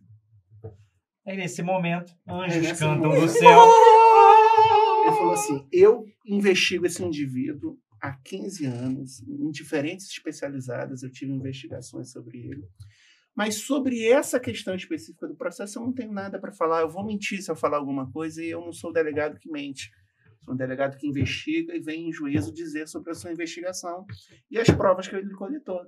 Eu não tenho nada para falar sobre esse indivíduo em relação a essa imputação específica do processo. Final, réu absolvido. Que delícia. Mas era tudo verdade. Não, e, como é, e como é que vendeu pro amigo? Meu irmão, Ó, se não fosse eu. exatamente, olha. meu. Não, eu, eu tive um. Espero que o Jackson não assista esse podcast. eu tive um poder sobre o delegado que eu coloquei ele numa situação que ele ficou perdido e acabou que deu um branco nele. E ele falou: Não, não sei mais nada. Com relação a esse caso, eu não sei. Não, a advocacia criminal tem umas coisas maravilhosas. Teve um, um outro episódio, já que a gente está contando Vamos casos. lá. Bom, era uma, era uma grande operação da polícia, envolvendo muitos réus e uma investigação complexa. Em determinado momento, eu quis saber sobre os métodos de investigação aos quais ele utilizou para colher a prova e para chegar na conclusão do relatório policial que gerou ação penal. Ele falou que não ia falar. Aí eu falei para a juíza: não, ele tem que responder, ele é um servidor público, isso é um processo público, eu estou no exercício de defesa, eu quero fazer o controle de legalidade sobre a investigação, ele precisa me dizer quais técnicas ele utilizou, etc. e tal. Sim. E, e a juíza falou: não, ele não tem que falar isso, é uma questão de, de, de segurança pública. Não.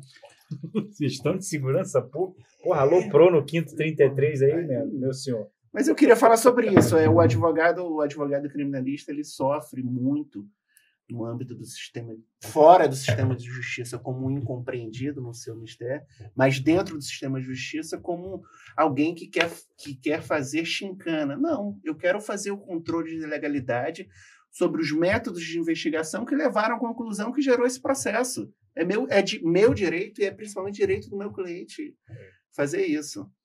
Mas isso não me pertence mais. Agora eu sou administrativista, constitucionalista. Tá vendo? aceitei, Olha só, aceitei. A- Já dizia o poeta do funk carioca. Evoluiu. É, mas assim, a gente teve aqui no nosso podcast o, o Tiago Menagé, né? Que é um criminalista. E ele pontuou, De verdade, não é um trambiqueiro. E ele pontuou exatamente isso. Inclusive, está tá, tá, tá no, no curso de um julgamento extremamente complexo, né? É, e teve a oportunidade de falar aqui, então assista aí. O amigo Thiago Menagé esteve aí com a gente, Muito conosco, bom. né? Recomendo, assista, foi muito bom. E- Bengalada na juíza, fica a dica. E e eu não assisti o episódio. Eu assisti o teaser da brincadeira. É, tá vendo? e aí é isso. Mas, e aí, Rafael? Só antes da gente chegar próximo do fim, que já estamos infelizmente próximos do fim. Oh. Música triste de fundo. Até porque a gente tá. essa- A gente, Essa é dramática. a gente ainda tem trabalho a fazer, Verdade, advogado está sempre trabalhando, Verdade. felizmente ou não. Muitas das vezes é infelizmente, porque a gente precisa descansar. Mas o que, vocês vislumbram, o que, que vocês enxergam da advocacia, dos novos advogados, o enfrentamento que eles vão encarar daqui para frente? Cenário que, pelo ponto de vista de vocês, o cenário futuro da advocacia. Mas é uma pergunta um pouquinho casca de banana, um pouquinho complexa, porque prevê o futuro. O advogado não prevê futuro, embora a cliente tenha certeza Que que tu tem uma bola de tem cristal bola de guardada. cristal e eu sempre, quando me manda uma mensagem, doutor, quanto que eu vou ganhar? Me dá muita vontade de mandar um emoji da bola de cristal. Me dá muito, eu me seguro fortemente. Zora Ionara. Me seguro fortemente em falar, olha, infelizmente eu não consigo prever o futuro ainda. Olha, considerando que Júpiter está em Saturno e a Lua no quadrante mi- minguante, eu acho que 13 mil.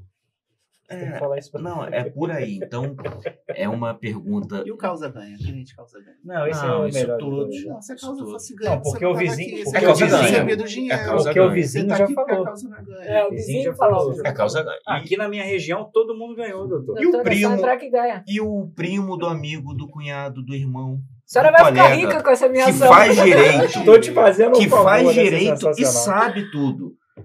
Ele falou o quê? Isso daí é triste. Então é uma previsão futura, mais de achismo do que de certeza. Mas qual o ponto de vista de vocês? Começar um pouquinho diferente. As duas últimas eu comecei pela Nadine. Eu vou botar o Ítalo na roda de primeira, até porque Eu tava buscando uma cola aqui. uma coisa Na bonita hora que eu queria falar. Eu tô buscando uma cola no Google. Até porque a gente deve que colocar- falar. Google, futuro da advocacia. E até aproveitando, a gente É tá bom aí, que eu vou colar sim. dele. A gente está falando aí, aproveitando o futuro, que está muito em voga o metaverso, da advocacia no metaverso. Já tem alguns escritórios no metaverso, que isso é um tanto quanto obscuro para mim, mas a gente precisa entender, precisa atualizar, precisa compreender. O advogado está sempre tendo que estudar, sempre tendo que entender. Então, Ítalo, Eu não sou alguém que rejeita a tecnologia por princípio. Eu acho que a tecnologia, quando bem aplicada, aumenta a qualidade de vida de todos nós. E eu acho que o impasse que a gente está vivendo hoje é fazer o ajuste entre o sistema de justiça e o avanço tecnológico. Uhum. Isso significa que uma justiça que tenha menos atos presenciais e mais atos virtuais não necessariamente é ruim, Uhum.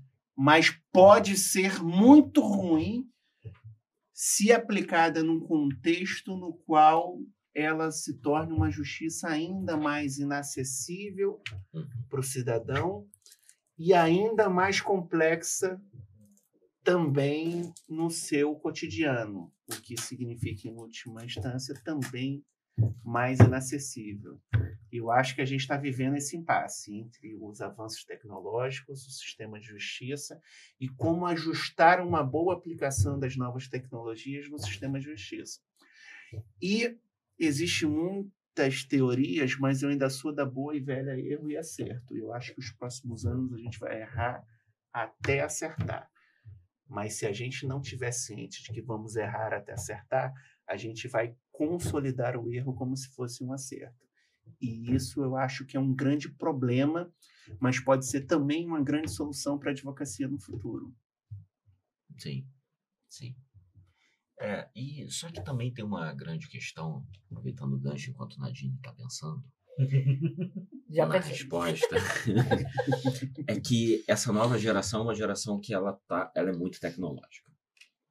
Ela está à frente da minha geração, à frente da geração de todos nós. A nossa geração é, acho que Analógica ainda. é uma geração de nós quatro, é a mesma geração, a gente tem idades próximas. Eu tô com, ano que vem faço 40, então idade próxima. Eu tô com 28. É, eu agora, eu agora que eu fiz 25, eu tô, tô começando a ficar preocupada.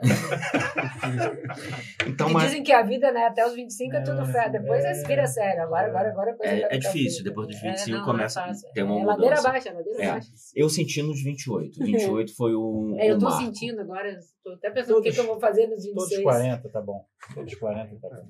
E é uma geração que ela, com relação à tecnologia, ela tá um pouquinho à frente da gente, porque ela vive a tecnologia desde a infância. Uhum. Isso é um caminho sem volta. É, você tá com, com um filho pequeno e você vai sentir isso quando crescer, quando chegar com um ano, dois anos, três anos, que a facilidade, a tranquilidade de manuseio com a tecnologia é infinitamente maior do que a gente com, na adolescência. Não digo nem É. na infância, na É, adolescência. a nossa infância isso não, não existia, na verdade. é Não, isso. não, não. Meu filho, às vezes, ele fica próximo da televisão e faz assim. É, isso aí, é isso aí. Meu filho na tela do computador outro dia fez isso. No computador de casa, sentou na cadeira, cinco anos, na tela do computador. Quase Também. falou que porra de Sim, computador é computador, horrível não, é esse. pelo amor de Deus, né? E Pelo eu amor todo de Deus. todo falei, caramba, computador da Então, Apple, eu, né? eu acho que com relação, ainda, né? com relação à tecnologia, Mas assim, os, fu- os futuros advogados vão ter uma maior facilidade. Contrato da tecnologia. Mas o quanto que isso vai ser benéfico para uma sociedade, quanto que isso vai ser bom para os, ju- os jurisdicionados. As relações interpessoais Sim, precisam sim. existir. Então, é uma interrogação que surge. O... Ô, Rafael, deixa eu te fazer uma provocação. Por favor. Nós somos todos advogados nessa mesa.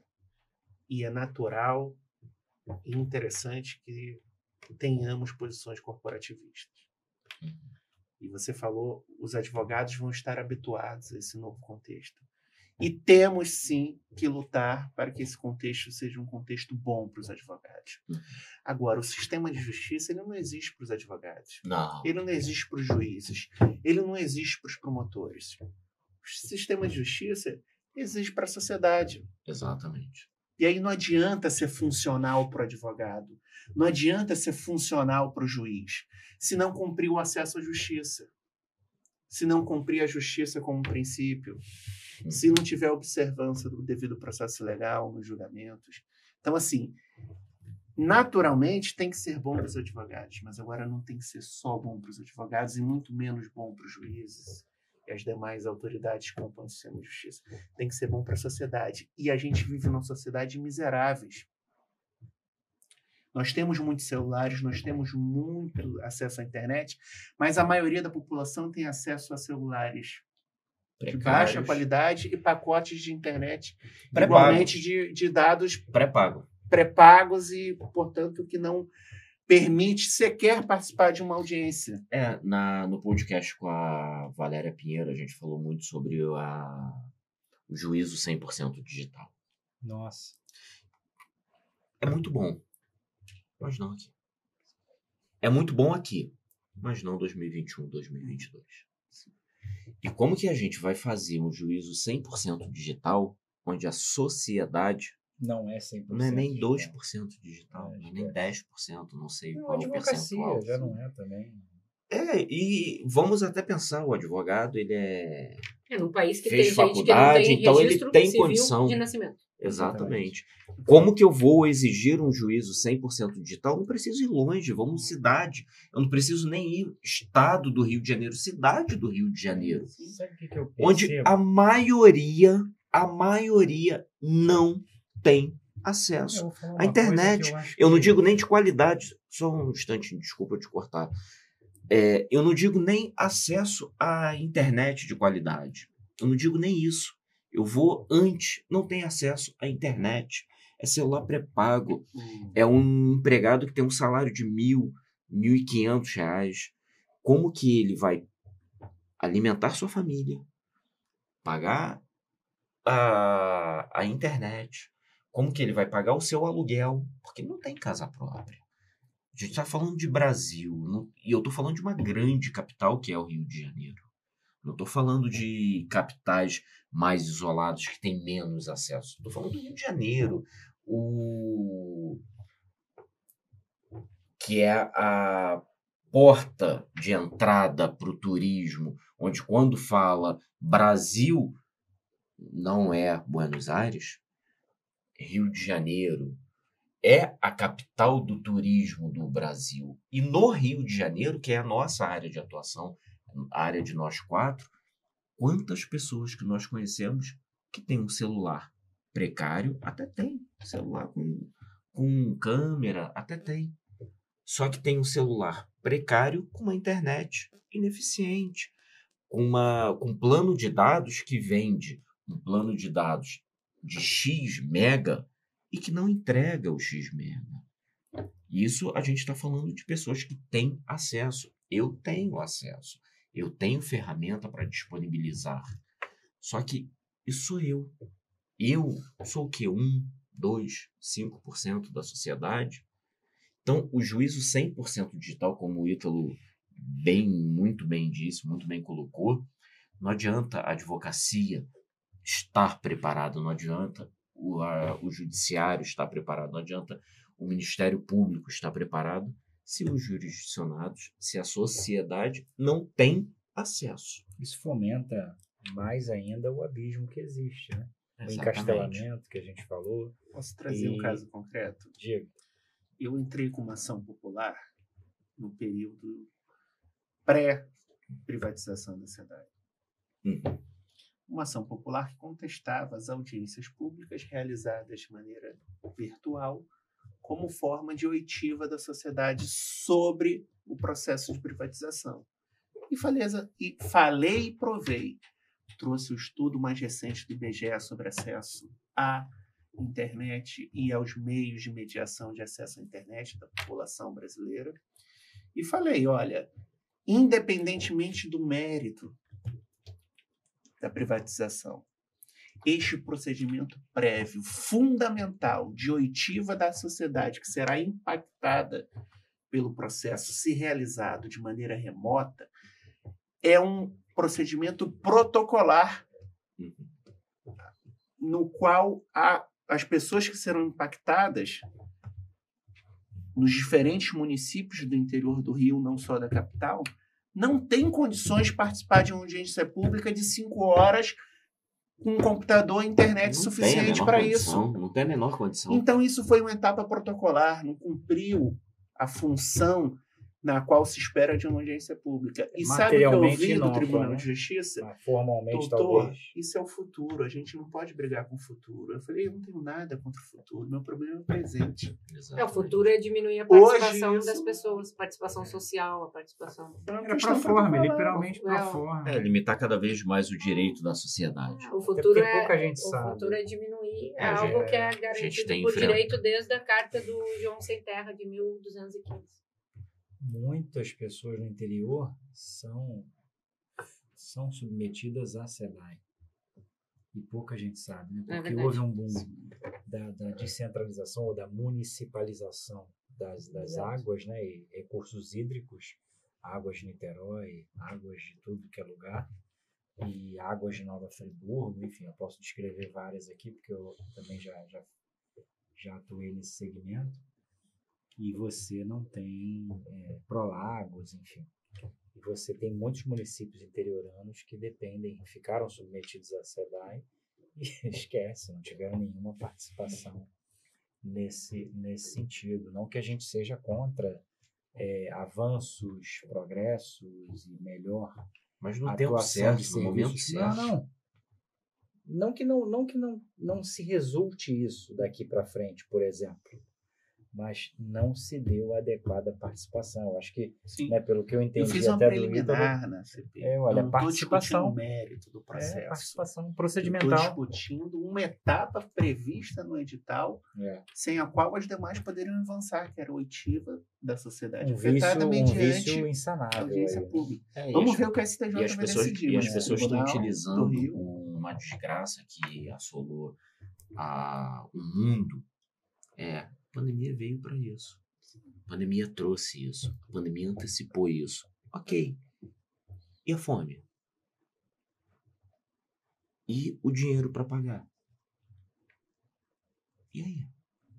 A pandemia trouxe o, as audiências telepresenciais, a pandemia trouxe o juízo é, digital, balcão virtual. Para quem? Para quem? E eu não vou nem tão longe na sociedade, eu vou até bem pertinho da gente, a advocacia. A advocacia está sucumbindo. A advocacia não tem dinheiro. A advocacia, na pandemia, quebrou. A advocacia quebrou. A sociedade quebrou. E por que imputar, numa, num momento de dor da sociedade, goela abaixo Uhum. Para poder fazer dessa forma? Por quê? Por que essa crueldade? Por que essa maldade? Por que esse distanciamento social? Por que esse distanciamento da humanidade? Cadê os direitos humanos? Porque quem Desses coordena seres isso não humanos. sente, Rafa. Né? Quem coordena isso não sente. Quem coordena isso, muito provavelmente, Não é nunca gastou uma sola de sapato. Quem coordena isso, provavelmente, nunca passou um aperto com seu filho ou passou o aperto com seus pais. Porque quem coordena isso nunca teve uma CTPS. Porque quem coordena isso nunca saiu dos seus castelos. E Brasil é completamente diferente. A nossa realidade é completamente diferente. E repito, não preciso sair da cidade do Rio de Janeiro. Não preciso sair do município do Rio de Janeiro para poder ter exemplos. O Rio de Janeiro, que é uma grande capital, a gente enfrenta isso diariamente. Pessoas com internet da, do, com gatonete da milícia, que é a realidade do Rio de Janeiro, isso não é nenhum absurdo que eu estou falando, que é o gatonete da milícia, que se a milícia quiser cortar a internet, cortou e acabou. E como que essa pessoa que está com a internet lá, está no meio de uma audiência e resolve cortar a internet, e aí? No meio de um depoimento, o judiciário vai entender que a internet acabou ou que ele cortou a internet para não responder? Cadê o olho no olho? Cadê o contato físico do Estado, o Estado presente? O Estado está presente de verdade? Será que está presente? Não. Não está. É, Não, eu. tá. Posso falar? Claro. Eu fico pensando muito, assim, né, nessa questão do futuro, assim. É, os casos que, pelo menos os que eu já pude advogar e defender pessoas, pessoas que foram torturadas, pessoas que foram ah, humilhadas por agentes do Estado e que muitas vezes estão com essa marca no corpo ainda, né? Durante uma audiência de custódia, durante uma.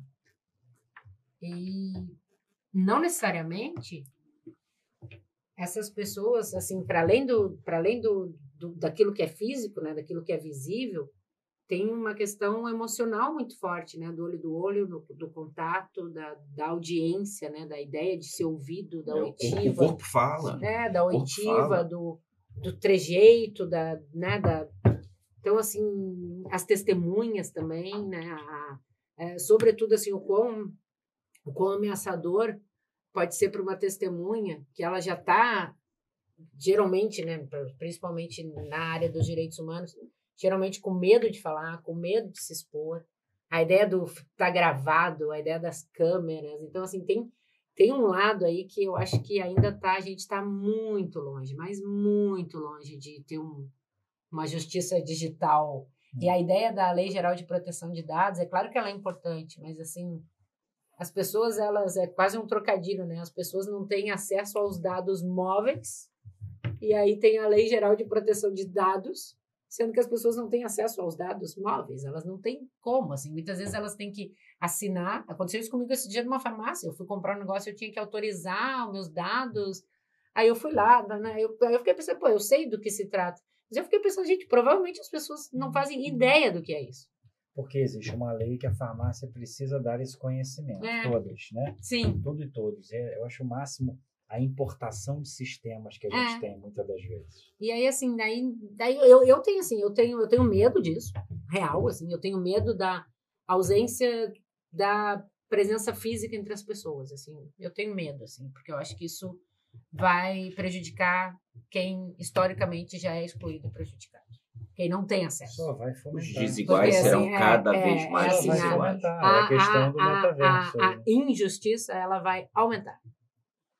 A- é falsa a ideia de que a justiça vai ser feita, a injustiça que será feita. Então, assim, claro que se mudar, né, vamos né, pensar num futuro bom, num futuro otimista aí, é claro que isso por um lado. Por outro, é óbvio que uma nova geração que está tendo muito mais habilidade, muito mais capacidade né, de interação com isso, ela vai acabar, ah, né, num futuro próximo, pensando aí 30, 40 anos, ela vai, quando os jovens de hoje estiverem na faixa etária de 30, 40, é óbvio que eles vão ter mais conhecimento desse mundo, Uhum. mas a pobreza vai aumentar, a miséria vai aumentar. Então, assim, a exclusão social vai continuar muito presente.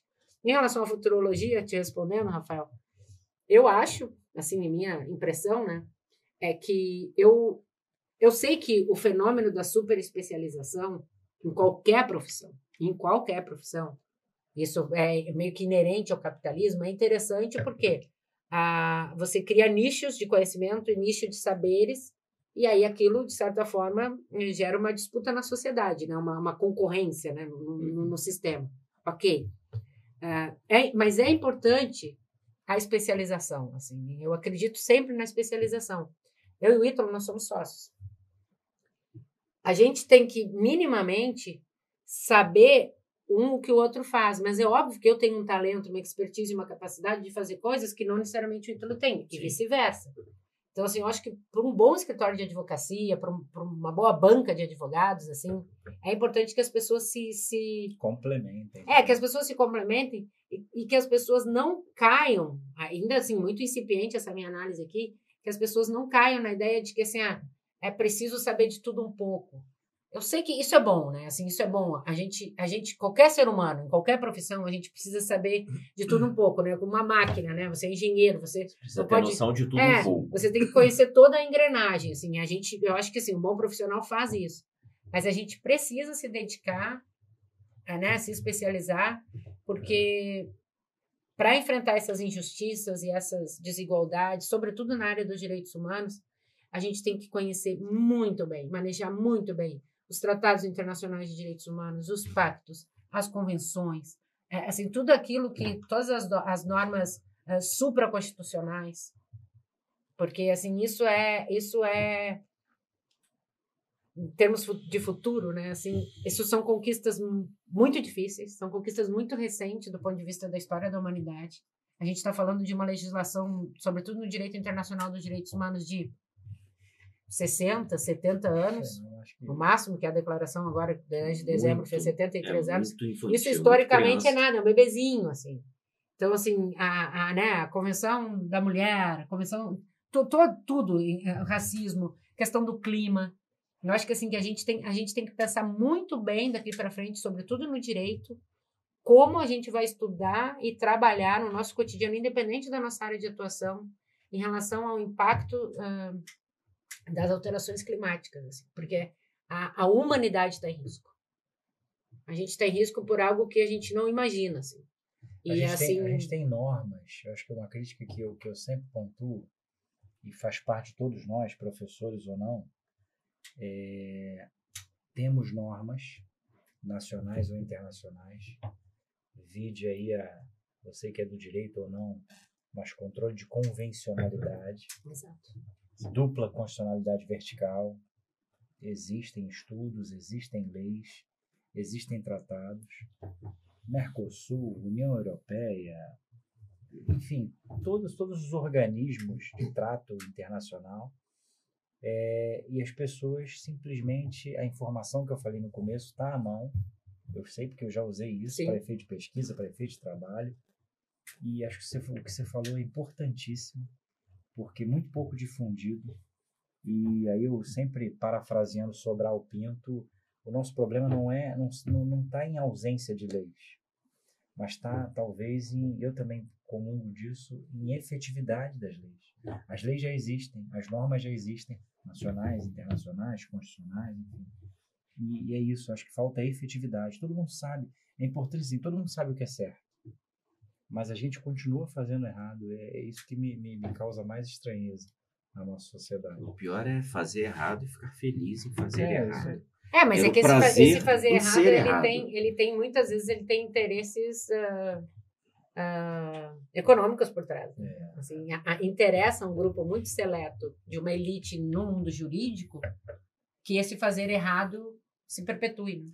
Mas acho que ainda assim, não, não, não voltado a fazer o certo, Uhum. simplesmente por fazer o certo, mas acho que ainda assim essas pessoas estão começando a perceber que, ainda que por interesse econômico, isso tem colateralidades Tem. consigo. Tem. Poxa, tá, tá pegando em mim, tá voltando.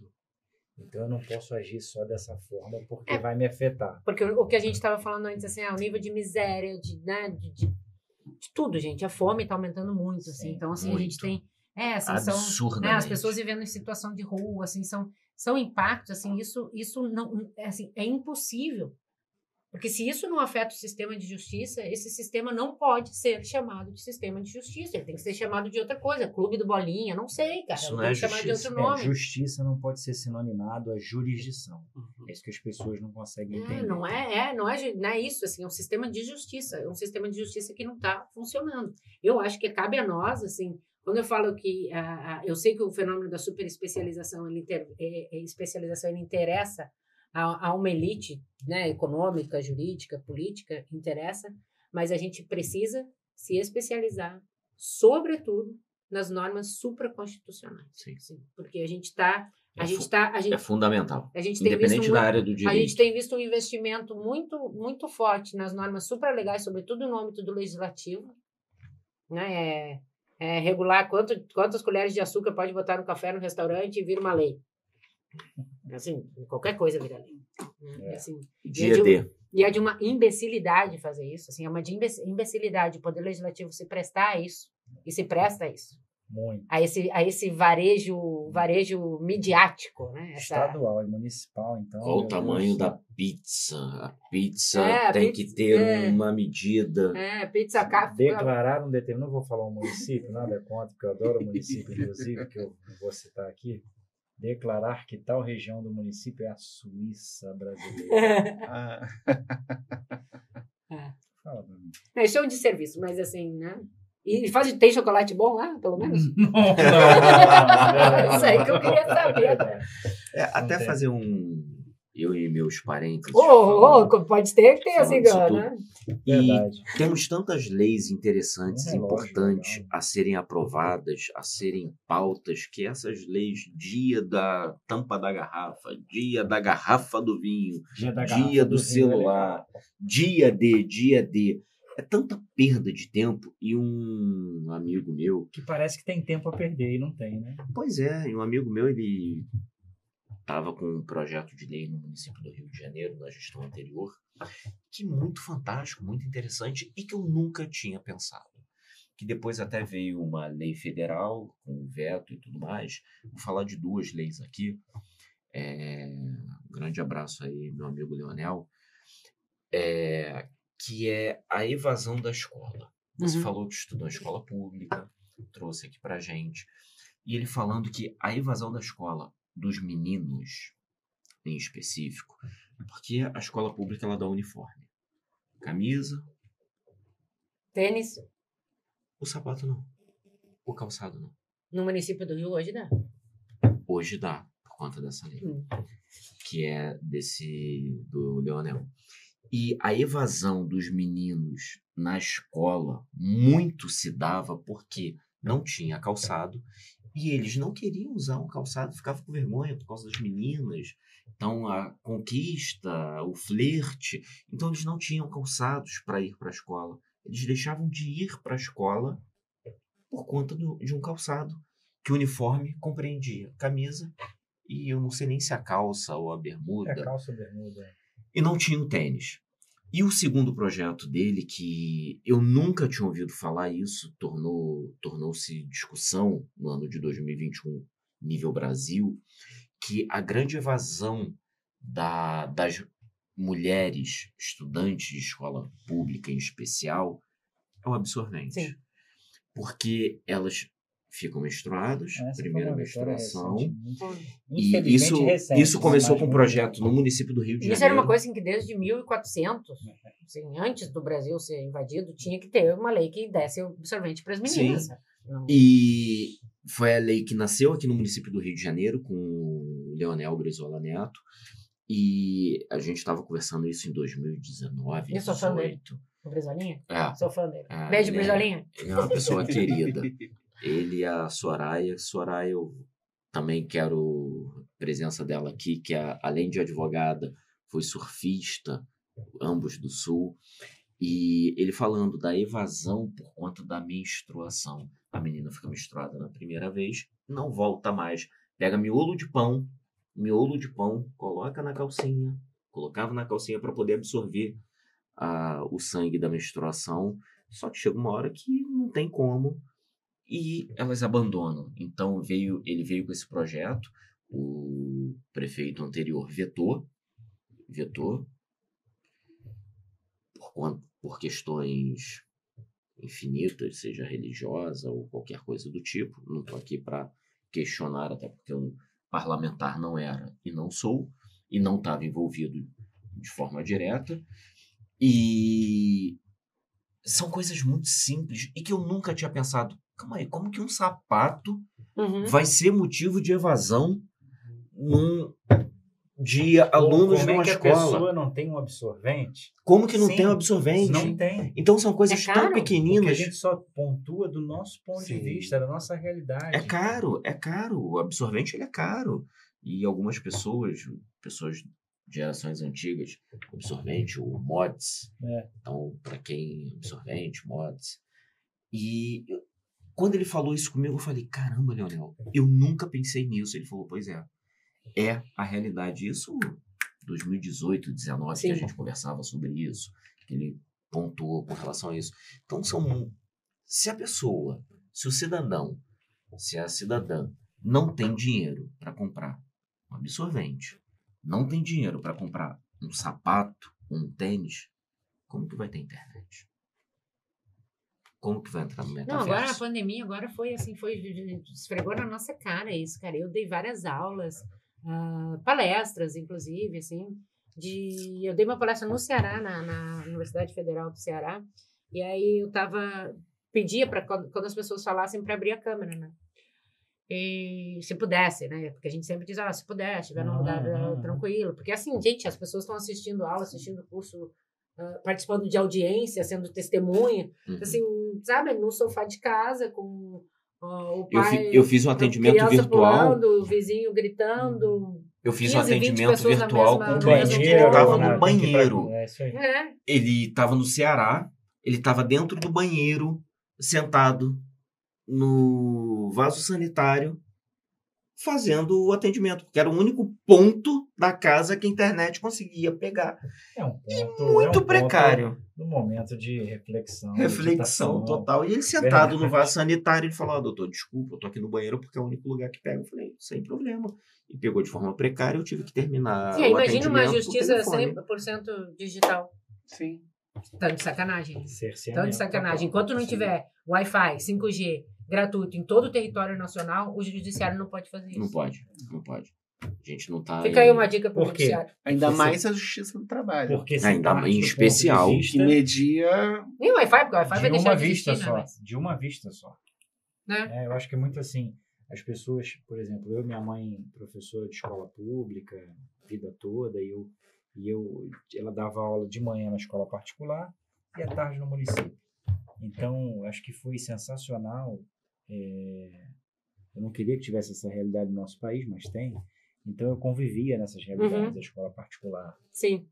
só é, abastado e, e escola pública na tarde. Papel higiênico folha dupla. É, à tarde. E aí, Deve ser bom, né? Cheirinho. é, tira, é, tirar, Cheiro, tirar, deve ser tirar, bom. tirar do ponto de vista justamente nesse sentido.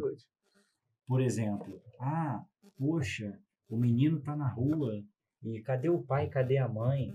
Por quê? Porque eu parto de um ponto de vista da minha casa.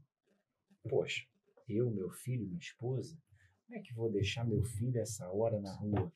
Peraí, mas você já parou para pensar da concepção familiar ali, que não é igual à sua, Uhum. e por que que não é igual à sua, e por que que tem aquele contexto. Então, assim, isso, isso eu acho que devo muito à formação jurídica e toda até hoje, e faz a gente refletir, faz a gente pensar.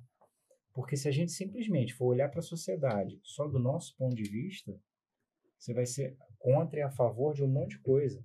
Mas se fazer, se provocar nesse sentido, é o que eu procuro fazer também diariamente. É isso aí.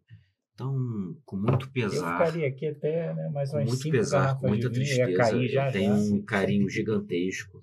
É, para quem não sabe, Nadine e Ítalo são meus companheiros de sindicato, Sindicato dos Advogados do Rio de Janeiro, que a gente deve mudar para a advocacia do Rio de Janeiro, por favor. A gente Promessa de precisa, campanha que a gente tem que a cumprir. gente precisa inclusive. mudar, a gente Olha aí, olha aí. precisa, a gente precisa mudar para a advocacia.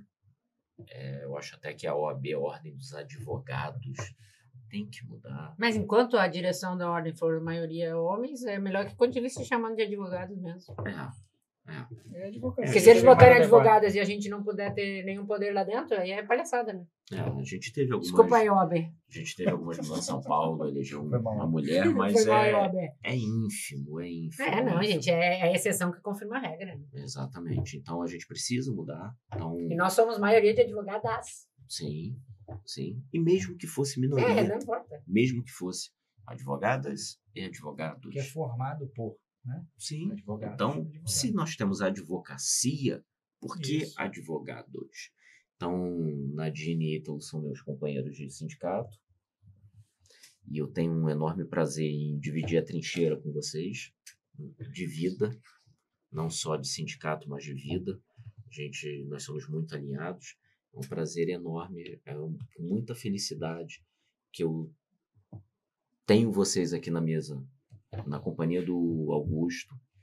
É, tivemos poucas oportunidades em estarmos num momento tão descontraído e se não tivesse o podcast, não sei se a gente teria essa oportunidade da gente se conhecer um pouco mais, conhecer um pouco melhor e mostrar para quem está em casa, para quem está no trabalho, para quem está no transporte público ou particular, conhecer um pouco mais de nós. Então, é um prazer enorme, agradeço imensamente em nome do Augusto, em nome de toda a equipe, em nome do Resenha Pro, e eu fico muito feliz em encerrar a conversa de hoje com pessoas tão maravilhosas, tão magníficas quanto vocês dois. Gente, eu não tenho nem roupa ouvir isso. Então, sei que advogados e advogadas têm compromisso, têm prazos. Nadine vai sair daqui, vai emendar num prazo fatal. Nós trabalhamos com prazos fatais. Então, nossa vida, você que está assistindo aí, não é tranquila, como de nenhum outro profissional, seja vigilante patrimonial, seja um garçom. A minha vida essa noite vai ser tipo de vigilância noturna. assim.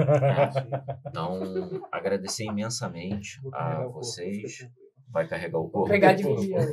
Fica tranquilo. Então, fica o meu muito obrigado por vocês toparem em vir até aqui, participarem dessa mesa, participarem desse bate-papo, tomar um vinho com a gente, beber uma água. O Ítalo não bebeu água.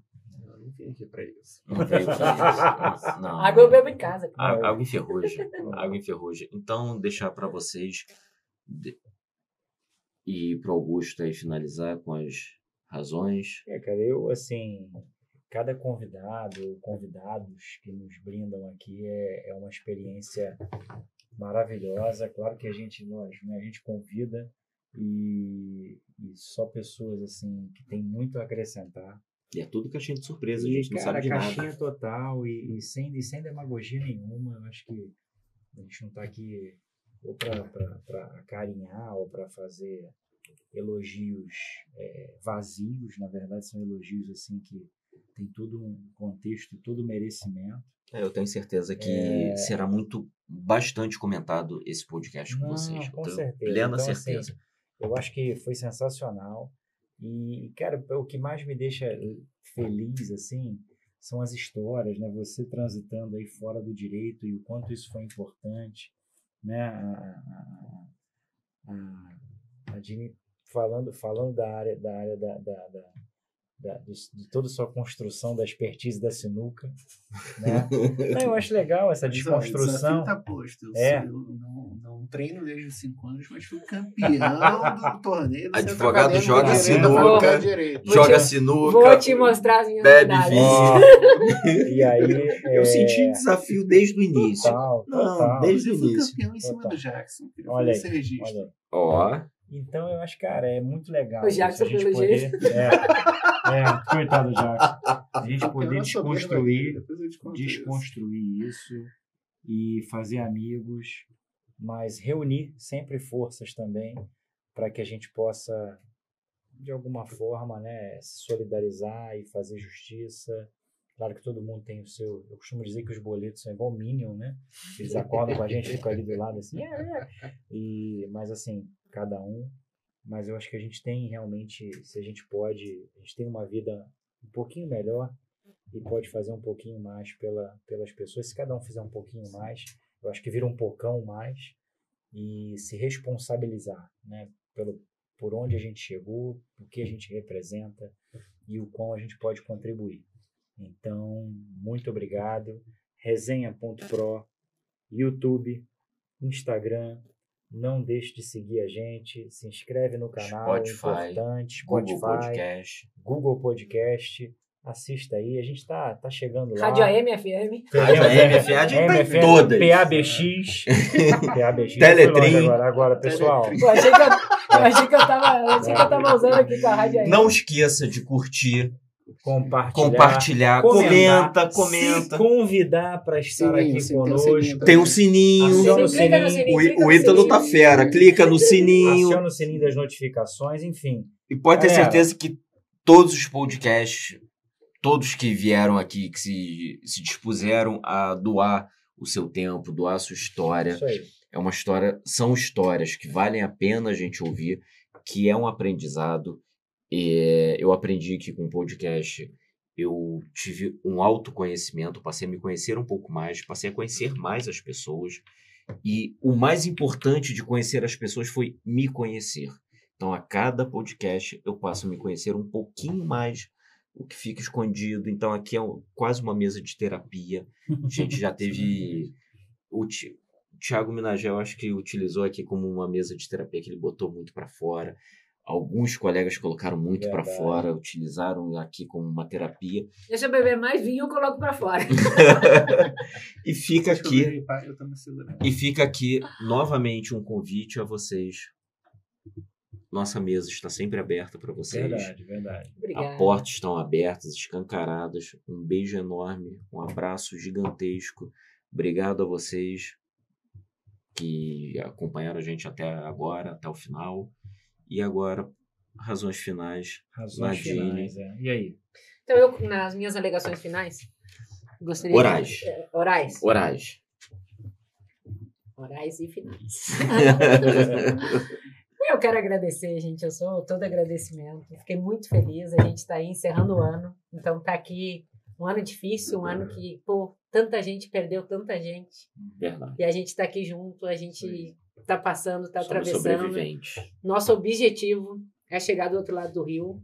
A pandemia ainda não acabou, então a gente precisa continuar se cuidando, precisa continuar cuidando dos próximos, né, das pessoas que nos são queridas. E dizer para vocês, Rafael, Augusto, Ítalo, a gente acredita na advocacia não é à toa, assim.